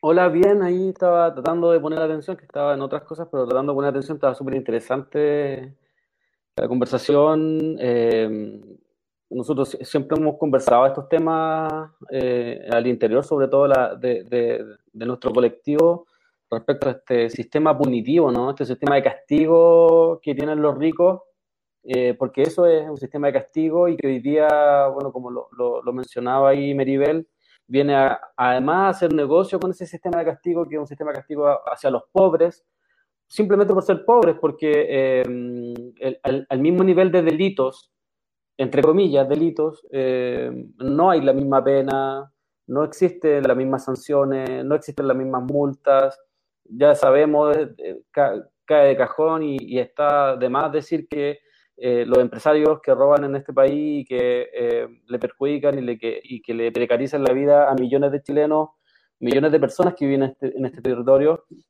no pasan ni un día por la cárcel, los, los, políticos que han sido parte de, esta de corrupción eh, simplemente desfilan por, por, por los salones de esta llamada justicia y nunca pisan una cárcel.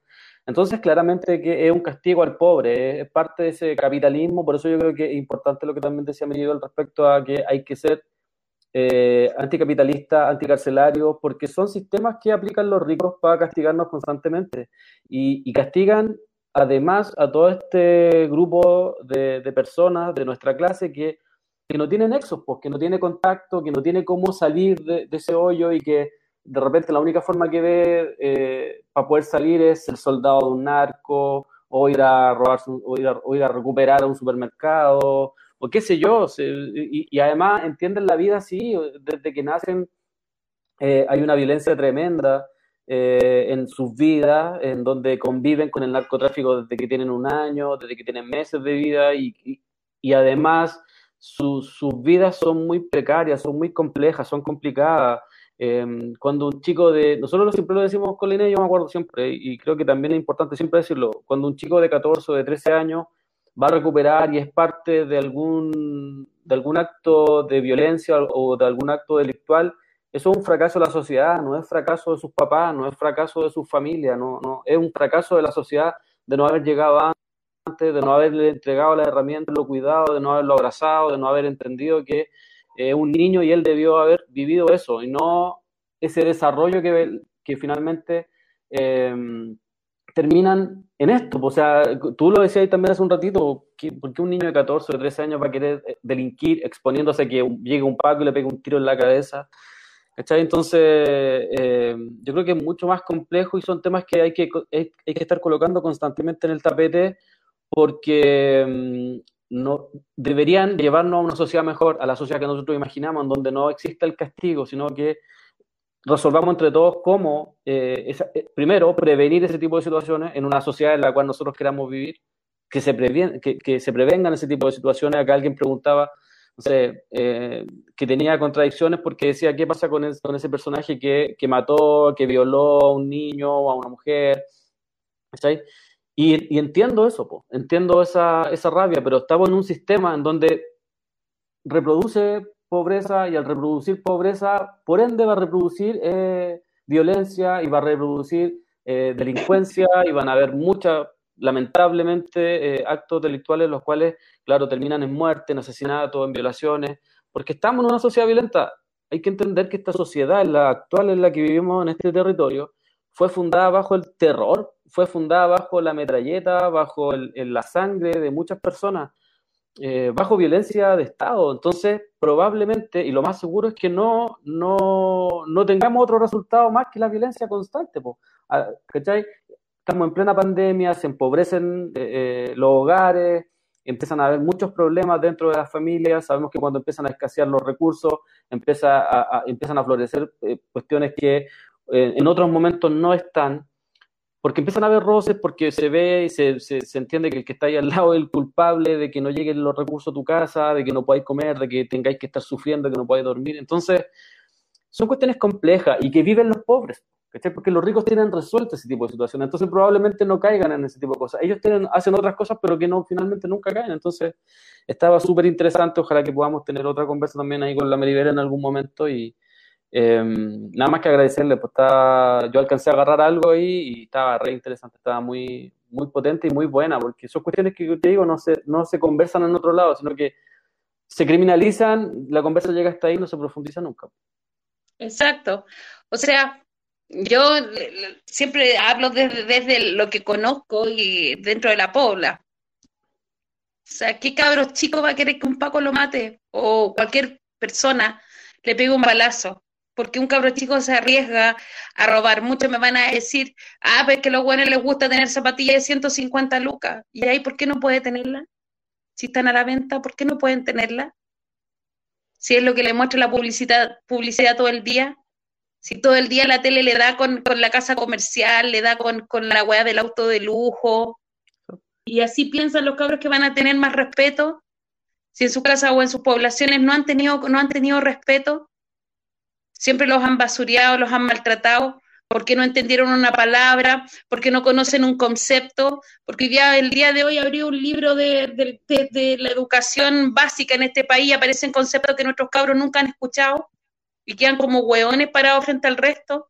Y los cabros se tienen que validar de alguna forma y se han visto, como dices tú, han visto toda su vida violencia, la, la poca vida que han tenido, porque corta la vida de los cabros de nosotros, las pocas eh, años que han tenido de vida, han visto la violencia, han sufrido la violencia, han sufrido la estigmatización, la criminalización por vivir en un sector popular. ¿Qué esperan de ese cabro? O el cabro que robó porque estaba cagado de hambre, bueno, ya la pasada se robó, no sé, un pan o entró al supermercado puta y le dieron ganas de comerse un queso que vio en la tele, pero no tiene la lupa para comérselo y va y se lo chorea, se lo recupera, o lo criminalizamos, lo apuntamos, pero puta, después cuando se conoce la historia era pobre cabro, pues, pero tenía esos cabros todos los días aquí en tu pobla.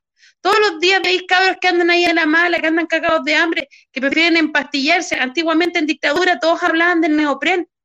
Hoy los cabros están ahí aspirando a neopren. ¿Y por qué aspiraban neopren los cabros? porque estaban cagados de hambre, po. ¿Se acuerdan de los cabros chicos de la basura? Los que iban a recolectar, no iban a recolectar basura, sino que los hijos de la basura, hasta el día de hoy existe que hay gente que está en los, en, los basurales esperando ver qué puede sacar, si es que viene carne o si viene algo. Esa es la realidad. Perdón. Sí, están llamando. sí, Sí, y existe, acá el, dice Ariel Campos, dice, hay compañeras que proponen fin a, las cárceles y como rehabilitan o se retiene a un sujeto que comete delito. Dice, creo que como marxista estoy alejado de este tipo de propuestas, como apachar al lumpen y culpar permanentemente al Estado. Primero, eh, cuando tú vivís en, un, en, una sociedad anticapitalista, el Estado, acá nadie lo está culpando, eh, vivís bajo una sociedad completamente capitalista, no solamente el Estado. Eh, y además, la pregunta es, los sistemas punitivos en el mundo, ¿qué resultado han dado? ¿Qué cárcel ha tenido éxito? Porque no me a sacar lo de Holanda, porque lo de Holanda es una cuestión súper aislada y además no es lo que se mostró acá. Ningún sistema punitivo, ningún sistema carcelario ha dado ningún tipo de resultado. No ha prevenido, lo decían ustedes, yo alcancé a agarrar eso, no, no, bajaron, em, no bajó la delincuencia, no bajaron los actos violentos, no dejaron de violarse mujeres ni, ni niños. Eso no ha bajado, las cárceles no sirven para eso. Las cárceles en ningún, no, no, no, no son ese elemento. Lo que tú tenés que establecer es que este sistema carcelario debe desaparecer, porque no está sirviendo, porque al final lo que se hace con este sistema carcelario es que todos todas las personas que salen de, ese lugar, primero, todos dicen, no, es que la escuela de la delincuencia. No, es que si tú vas, andas a una cárcel, haces un trabajo y te vas a dar cuenta que la gente que está adentro está desesperanzada los chicos que están adentro del Sename, la, gente que está dentro de las cárceles está desesperanzada, porque ellos saben, todos, lo tienen súper claro, que cuando salgan no van a tener ningún tipo de opción. No tienen opción, porque ya fueron criminalizados, ya fueron estigmatizados, entonces por mucho que ellos quieran revertir esa situación, eh, no, la, no la van a conseguir. Y, a lo mejor me vaya a decir, no, es que uno o dos, no, sí, pero es que uno o dos no es la norma.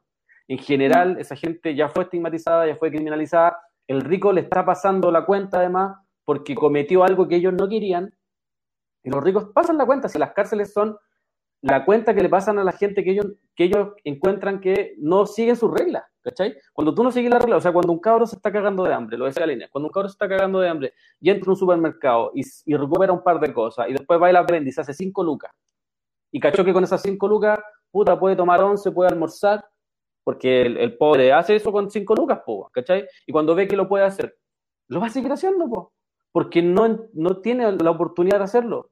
O sea, 260 lucas que es el mínimo, acá se le paga casi el 40% a las personas. Entonces yo digo, o sea, que este país no se esté quemando y que este, en este país no haya más delincuencia, incluso es como una especie de milagro.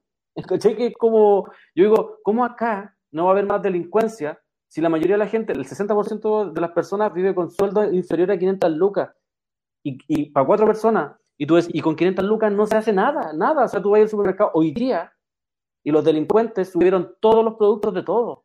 Y resulta que con 70 lucas te compráis bueno, un, mercadería para cuatro días, y que no, la podéis creer. Y no es que te estáis comprando eh, salmón y que no, mercadería básica, fideo, arroz, un pedazo de carne chico, más encima lleno de grasa, porque estos buenos ya no tienen ningún descaro meterte pura grasa, ¿cachai? Eh, y resulta que yo digo, con todo esto que está pasando, debería haber más delincuencia, po, la que hay es, una cuestión mínima. De hecho, lo otra vez hablan del 30%, una encuesta de ellos, 30% de la pobreza, el 3% del INQUE, el 3%. O sea, es nada para todo lo que se vive a diario, para todo lo que nos roban a diario, todo lo que se roba Luxi, todo lo que se roba Mate. resulta que, yo no sé, si ese compañero que se dice marxista eh, cree que ese tipo de personajes que violan, pues sus hijos violan, ¿ah? Hace, hace una semana nos enteramos de un, de un personaje que que, confesó haberse violado y que era eh, hijo de un gran, empresa, de, un gran empresario. Estos personajes matan por, por quedarse con los bosques, como lo hicieron con Macarena Valdés. Resulta que no hay nadie en la cárcel. Entonces, cuando uno entiende que este sistema carcelario eh, es parte de esa venganza, es parte de ese marginar, es parte de ese, de ese mirar que tiene el, el, el, capitalista, que tienen todos estos personajes, claro que tienen que desaparecer. porque yo me acuerdo una vez haber escuchado, ¿cómo, cómo se llama el, del PCAP? El Artés. ¿Mm? Artés, ¿no?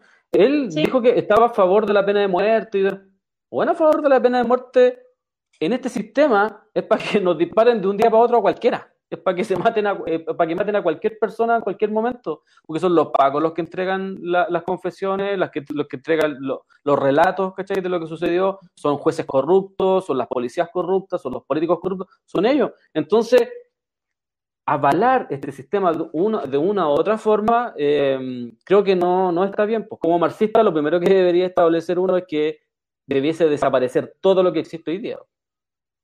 Sí, pero fuera de eso, o sea, siempre me pregunto, eh, ¿quiénes están en las cárceles? Es simple, o sea, acabas de decirme que un cabro de apellido, no me recuerdo si era, no, no, no era Mate. Eh, no, no? me acuerdo la ¿No Sayé, sí, de los Sayé, el hijo menor de los Sayé. Viola una chica, lo reconoce, grabaciones, todo, Imagínate que las mismas compañeras de universidad de la Universidad del Desarrollo están pidiendo su expulsión porque no se van a sentir seguras ni en los pasillos ni en nada. Eh, estudiante em, tiene que hacer trabajos grupales y las chiquillas no quieren trabajar con él ni, los, ni, tampoco sus compañeros, estoy hablando de la Universidad del Desarrollo, y están pidiendo su expulsión y la casa, la, la universidad no lo va a expulsar, porque Mate también tiene salas dentro, ¿cómo le llaman ellos? Estas, estas, estas salas como honoríficas, con nombre honorífico, eh, de sus mismos familiares. Entonces, ¿qué lo van a expulsar? Pero un cabro que viola acá en la Pobla, claro que se va preso, y claro que todo el mundo le está pidiendo pena, pero ese cabro, ¿por qué violó? O sea, me pregunto, ¿por qué violó? No, no, no, porque yo no, no voy a ir a hacerlo. O sea, si me dicen que es un enfermo y todo, bueno, ¿por qué no fue tratado? Entonces, me vengo para atrás. Pregunto, ese cabro sufrió una, eh, violó porque lo, lo, naturalizó, porque sufrió violaciones o vio cómo se violaban a alguien y fue reiterado. Por lo tanto, este cabro lo, lo naturaliza y lo hace siempre porque piensa que es lo más natural y lo más normal. O porque tuvo una enfermedad, no sé,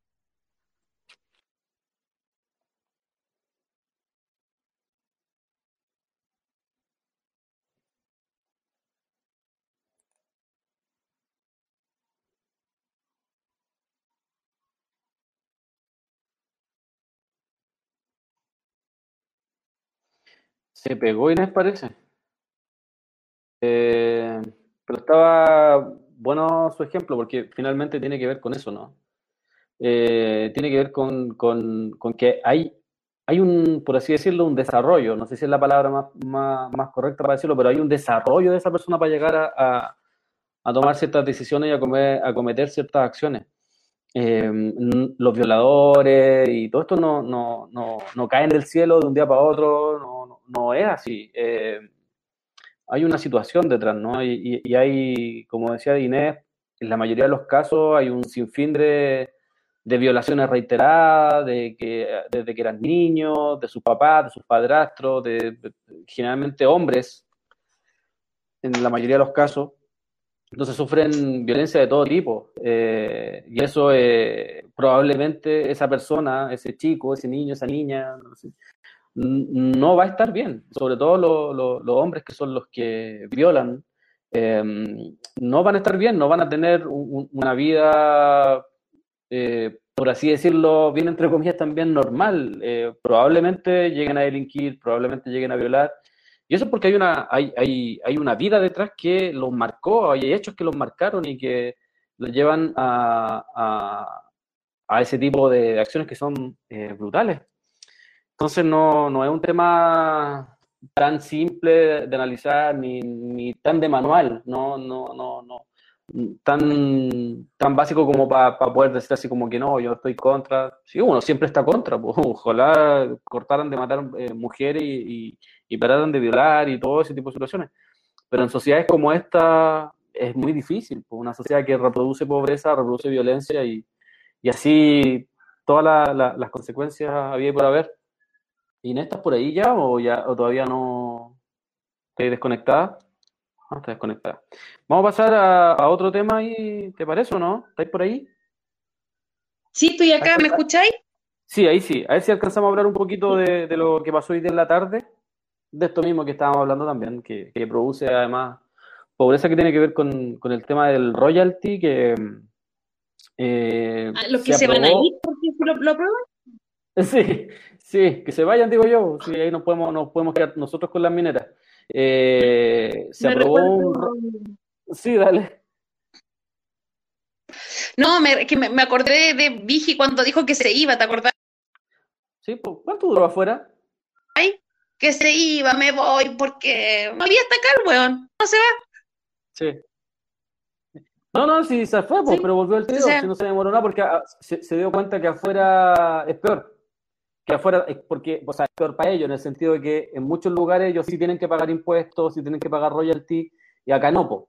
acá no, pagar, no pagáis royalty, no pagáis impuestos, y además eh, eludes, evades, y con todo eso que eludes y evades, eh, arman más negocios, porque eso es lo que hacen generalmente estos tipos con, con el IVA. Bueno, el, el, el, royalty hoy día fue aprobado en la Cámara de Diputados y va, va a pasar a revisión a la Cámara del Senado, y ya aparecieron voces eh, de diferentes espacios en este caso, por ejemplo, Sonami, que es la Sociedad Nacional de Minería, eh, con su vocero, Diego Hernández, que ya salieron a gritar que esto es terrible, que, que, que va, que va asustando por la, la, del terror, que va a haber desempleo, sí. que, que, se van a ir los capitales del país, que va a bajar la producción, que va a bajar el, el, el PIB, que va a bajar el per cápita y un sinfín de cuestiones más para pa aterrar. Cuestiones que en otros países no pasa nada, cuestiones que en, en otros lugares donde se paga un royalty dos o tres veces más que en este país.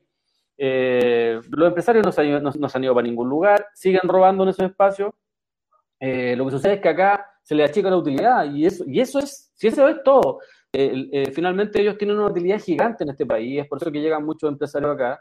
Las condiciones laborales además para los trabajadores son pésimas y, y son muy favorables para, para, para, la patronal. Entonces, en ese sentido es que ya están eh, llorando y están gritando porque se les va a achicar un poquito el, el, tema de la utilidad. Si tampoco es que vayan a quebrar y te hablan como que si fueran a quebrar las empresas. Eh, eh además, este impuesto es sobre la utilidad, es sobre los recursos que se sacan de este país, que debería ser, o sea, primero no debería por qué, no debería por qué existir la, la industria extractivista. pero ya que existe y, no se puede hacer mucho, hasta, hasta el momento no se puede hacer mucho, es que estos personajes empiezan a gritar y empiezan a llorar como siempre porque eh, acá está, como, como dicen, es llegar y abrazarse, pues, ¿no? es una cuestión súper compleja, pero ya, ya vimos y seguramente eh, en sus medios, porque ya estuve leyendo un poquito de la tarde Radio Bio Bio, estuve leyendo ahí Canal 13, que es Deluxe, y todos llorando, pues todos hablando de que era prácticamente una noticia negativa. Acá el profesor Smith, muchas gracias al profe ahí, que se, armó uno gráfico y nos pone ahí a favor de la ley royalty, y y acá nos pone unos gráficos en donde la derecha, eh, y hay un porcentaje importante acá que se dice de izquierda, eh, que, eh, o de centro, que votaron finalmente contra el, el, el, royalty en donde está PPA o en donde está todo ese sector de Pablo Lorenzini, pero hubo otro sector que se obtuvo, por ejemplo, acá está el Partido Radical, el Partido Socialista, dos se obtuvieron, en Chile vamos cinco, eh, después dice, nos fueron, nos fueron a trabajar, nos fueron a trabajar ley royalty, no votan más pareos ni más inhabilitados, dice, cinco del Partido Radical, del Partido Socialista, eh, del, partido, del Partido de la Democracia Cristiana, 15 de Chile Vamos. Eh, entonces, y contra la ley del royalty, 47 de Chile Vamos, a decir que no.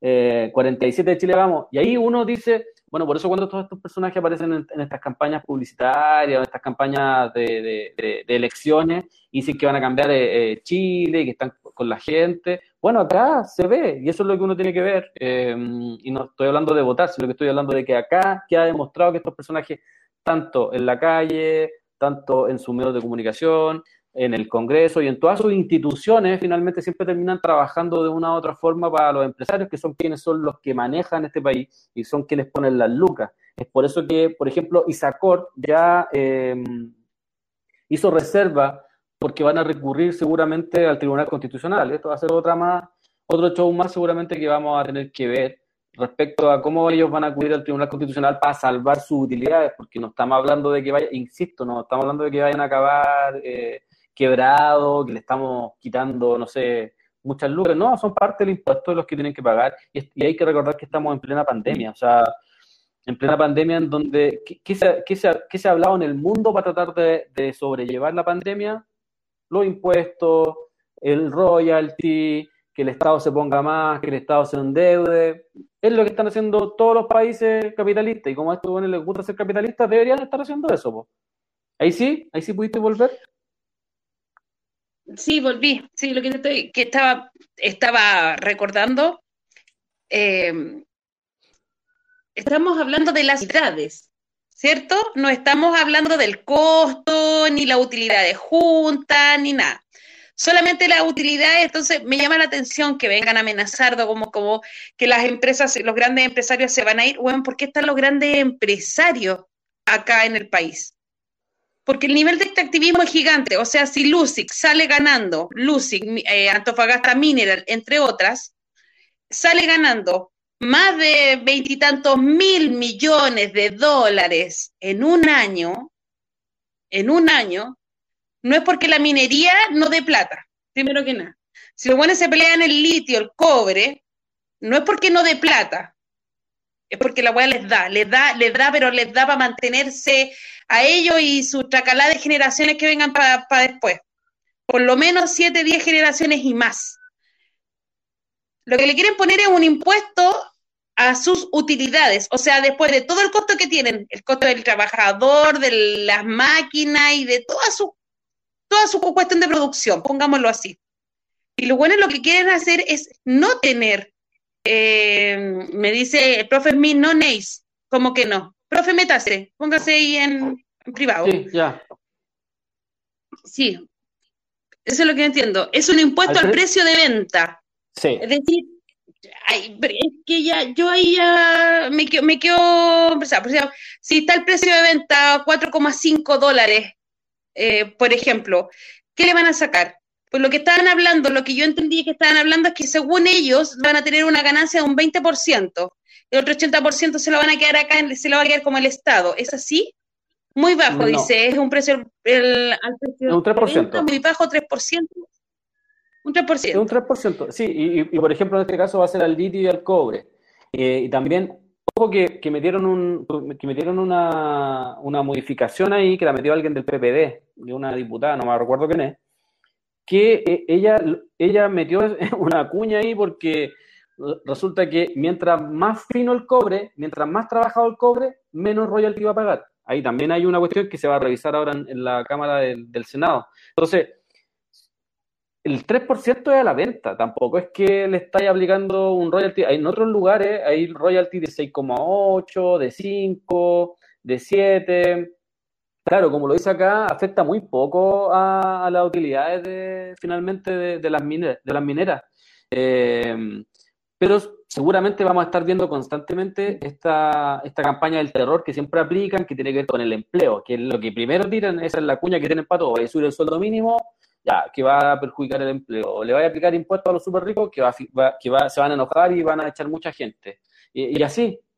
y ellos mismos hablan de ser patriotas, de que hay que cuidar el país, de que hay que ser, el país, pero resulta que cuando suceden este tipo de cosas que se están aplicando, ojo, en todo el mundo le están aplicando impuestos, en todo el mundo están recurriendo al tema de royalty, a, a ponerle impuestos a los súper ricos y un sinfín de cosas más que están sucediendo en todos los espacios posibles porque es la única forma de poder eh, sostener esta pandemia. Resulta que acá en Chile son los que más gritan, los que más hablan. Eh, y, insisto, y no estamos recurriendo al royalty más alto de todos en el mundo, sino que es un royalty al 3% de, de la venta, como dice ahí. Dice, nota, el royalty al salitre era del 50%, nos, nos recuerda ahí eh, el profe Smith.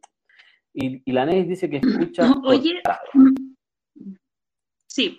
Oye, es que estaba viendo en Australia, Australia, parece, pagan como un 50 y nadie se ha ido. Y acá están, o sea, me cuesta mucho entender royalty de la minería, he tratado de leer, estuve leyendo un poco acerca del 2010, que estos buenos no pagaban nada, pero nada, nada, nada. Tenían grandes utilidades, bueno, los, los, conocemos, las, las, grandes utilidades que tienen, y hoy día amenazan porque se les quiere poner un impuesto más. Y este impuesto, por lo que dice el profesor Smith, que conoce harto en la materia, es casi nada también. Entonces, ¿qué es lo que están llorando? ¿Qué es lo que lloran? Porque que era uno, porque de eso dije ya, de, no sé, mil millones, van a quedar 80 o 8 mil para acá y se van a ir con cuánto? O sea, con 800 y se van a ir con dos. Pero no es así, pues. Entonces, ¿qué es lo que lloran? ¿Por qué empieza esta campaña del terror nuevamente en, toda la, noticia importante para eh, meter miedo? Ahora falta que pase al Senado. ¿Quiénes están en el Senado? Y ahí viene la pregunta, ¿a cuántas las mineras han puesto plata para sus campañas políticas? A todos. ¿Me escucháis? Sí, sí. Sí te escucho.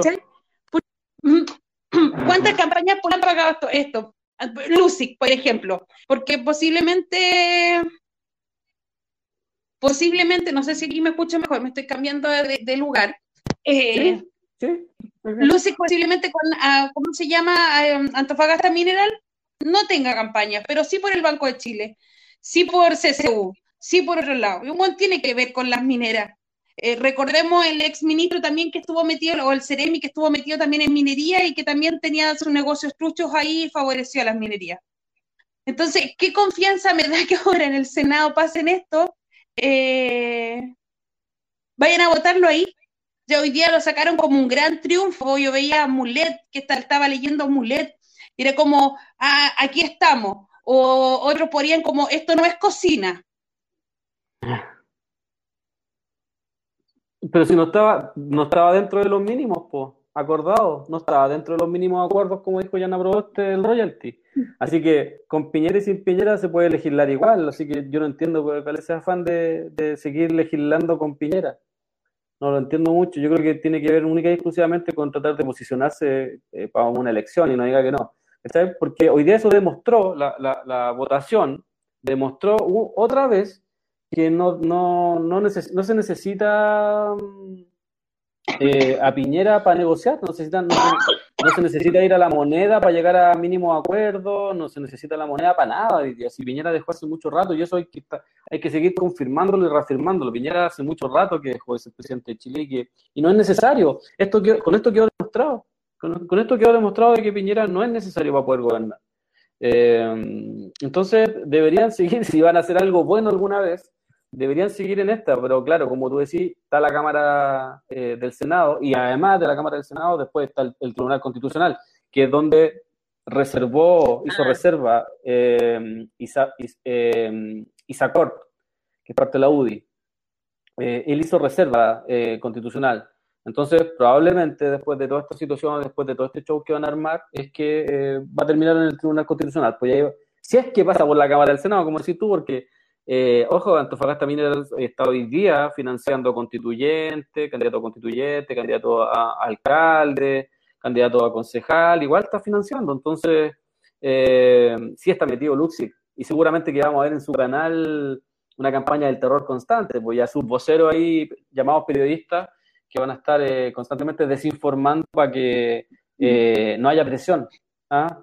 Porque resulta que acá no se pueden, son intocables, pues si, ese es el tema, son, son intocables, ellos lo ven todos los días esto, cualquier situación la ven como una lucha de clase, y como la entienden como lucha de clase, ellos no ceden nada.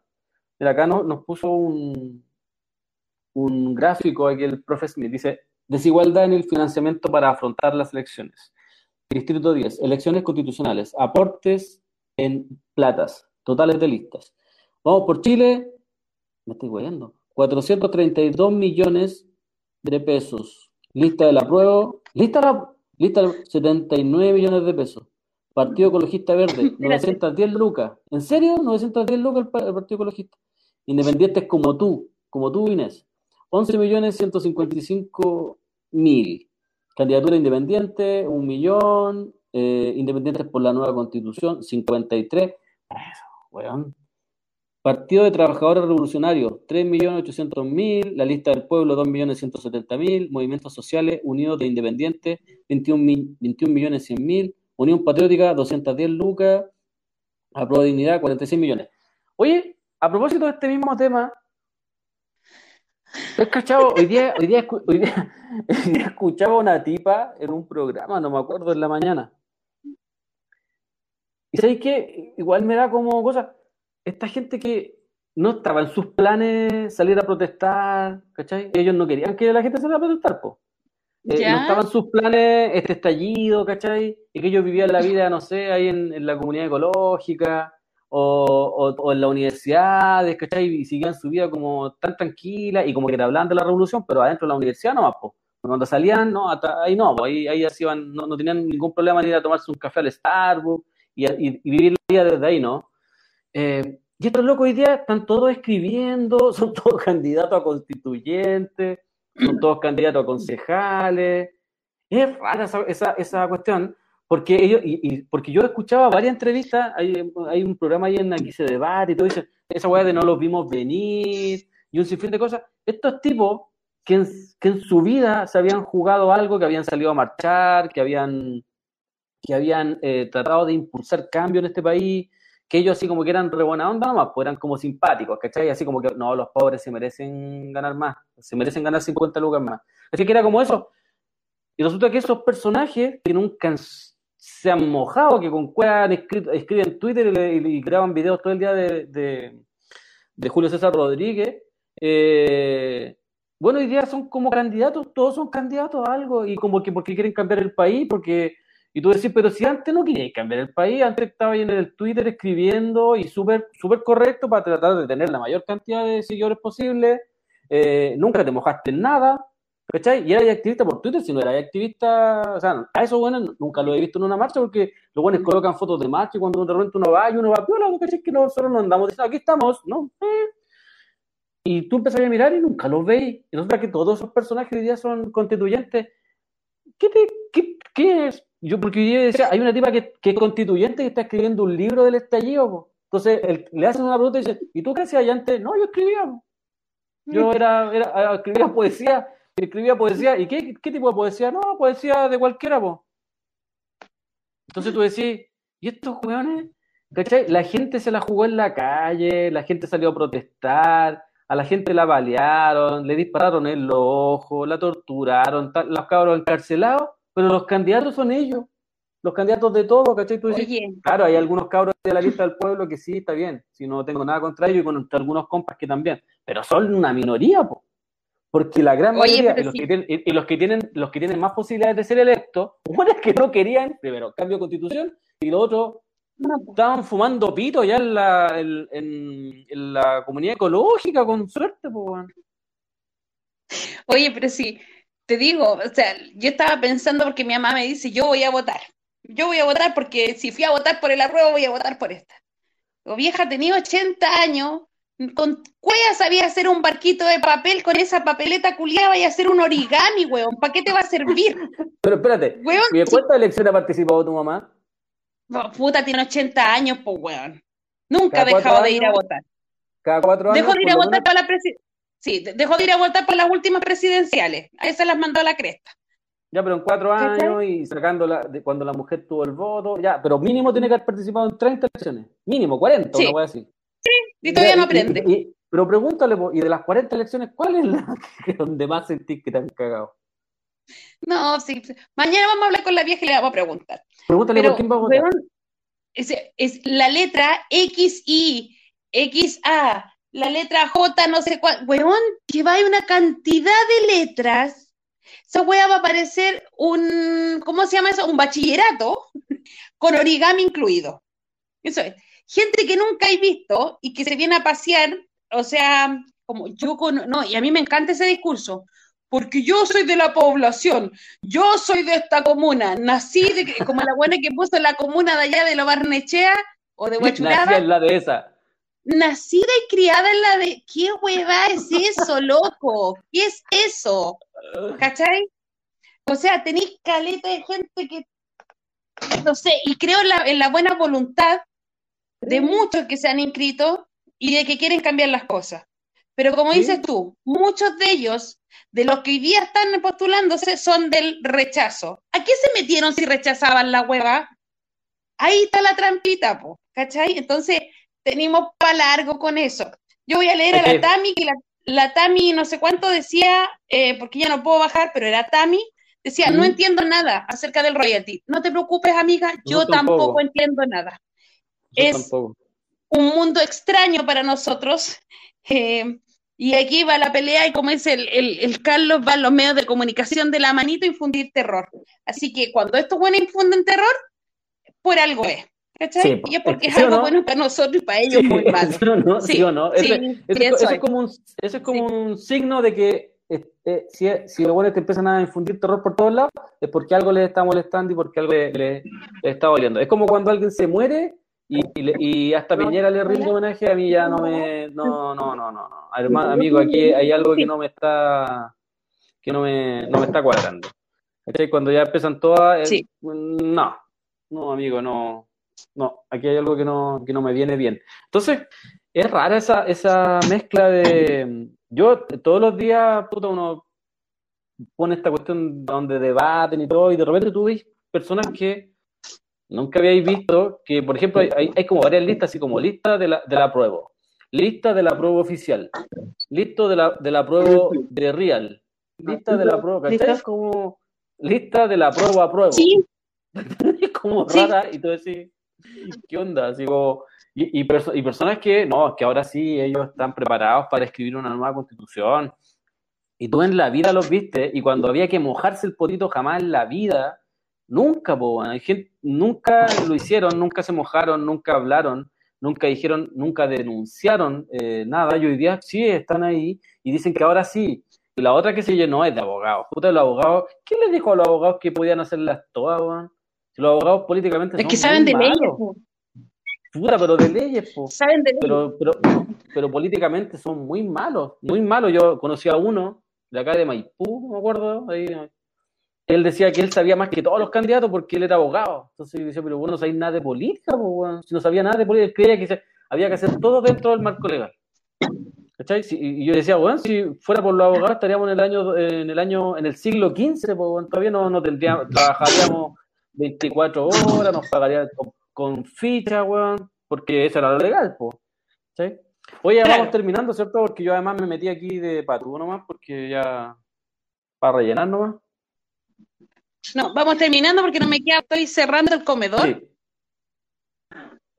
Sí. y ya en mi casa me están... Me dejé encerrar yo misma. Es un chiste. Eh, Ahí me apagué. Me voy. Órale, sí. Sí, pues vamos a ver. Ahí mañana quiénes están. El Seba va a estar Seba, solo, castigado. Eh, no sé, no, no puedo, ya llevo como cuatro días. No, no puedo, no, puedo. No, no, no, no va a dar el, el financiamiento para los cuatro días, para cinco días. De la Hasta cinco días. Para cinco días. No, ahí vamos a estar, mañana seguramente vamos a estar con el Seba. Vamos a ver ahí con cómo nos no, nos armamos, pero seguramente vamos a estar mañana ahí comentando eh, qué es lo que qué es lo que pasó en el día. Un poquito más relajado, sí, porque como día viernes, ahí en este país nunca se puede estar relajado, pero eh, a ver si lo relajamos un poquito, hablamos un poquito de algo de libro, algo de, de series y eso.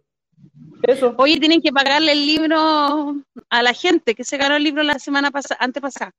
Ya me dice el profe Smith que le da comentario. Ya, profe, po- vaya poniéndolo nomás para Ya. leerlo antes que nos vamos, porque son las 22.30 ya. Y estamos haciendo Yo no tengo, sí, no tengo. Sí, que, me la- que los vaya poniendo ahí y yo los voy leyendo, porfa. Sí, Eh... ¿Podí? Profe Smith, ¿puedes colocar los, los mensajes acá o no? mira, Caracol Bordes dice, en época de pescar votos, ay, se me fue. Es tremendo el oportunismo repulsivo, la mueca deforme que les queda de sonrisa. Es época de pescar votos, pues niña, los legisladores andan vueltos locos. Dice la Beruchi, dice, yo no voto ni cagando. No, nosotros tampoco. Y ojo que la gente se Sí. está, no, no está aprendiendo. Yo he escuchado, mira, a- oye, Gabriel Boric no va a juntar la firma. Parece que no la juntó, le quedaban como dos semanas y le faltaban como 20.000 firmas, algo así. Yo leí un poco de lo que había dicho. Oye, eso sí que es fracaso. Entonces, ¿qué? porque- eso sí que es fracaso porque ni Jocelyn Hall, ni Jocelyn Hall fracasó en eso. Y aquí dice Caracol Abordar, dice, es tremendo el oportunismo, repulsiva la mueca deforme que les queda de sonrisa. Sí. Jocelyn Hall juntó las firmas, Ya, weón, y, y- Gabriel y- Boric y- no. Pero dice, Caracol, es época de Mañana pescar vamos a estar votos comiendo por- más. Sí, es época de, pescar votos por niña. Los legisladores andan vueltos locos. Sí. Eh, la Belucci dice, yo no voto ni cagando, decía así. Eso lo, lo habíamos leído. Eh, Iris dice, los partidos están tirándose ellos mismos salvavidas. Sí, pues todo el rato. Pues. Hay que recordar que las elecciones son un muy buen financiamiento para ellos. Eh, y Lirios dice, el Congreso está en un proceso de sacar provecho y ver cómo que está con el pueblo. Y van sacando leyes que supuestamente... Ah, leyes que supuestamente van en favor del pueblo, pero todo esto es un show. Sí, porque estamos en tiempo de elecciones, pues. Eso. Nos estamos yendo, nos vemos, hablamos. Ya, pues, nos encontramos mañana. Chau. Solo luchando avanzamos, vamos. Ahora hay que pelear por lo nuestro, Aquí finaliza Levantando la Voz de Radio Villa Francia.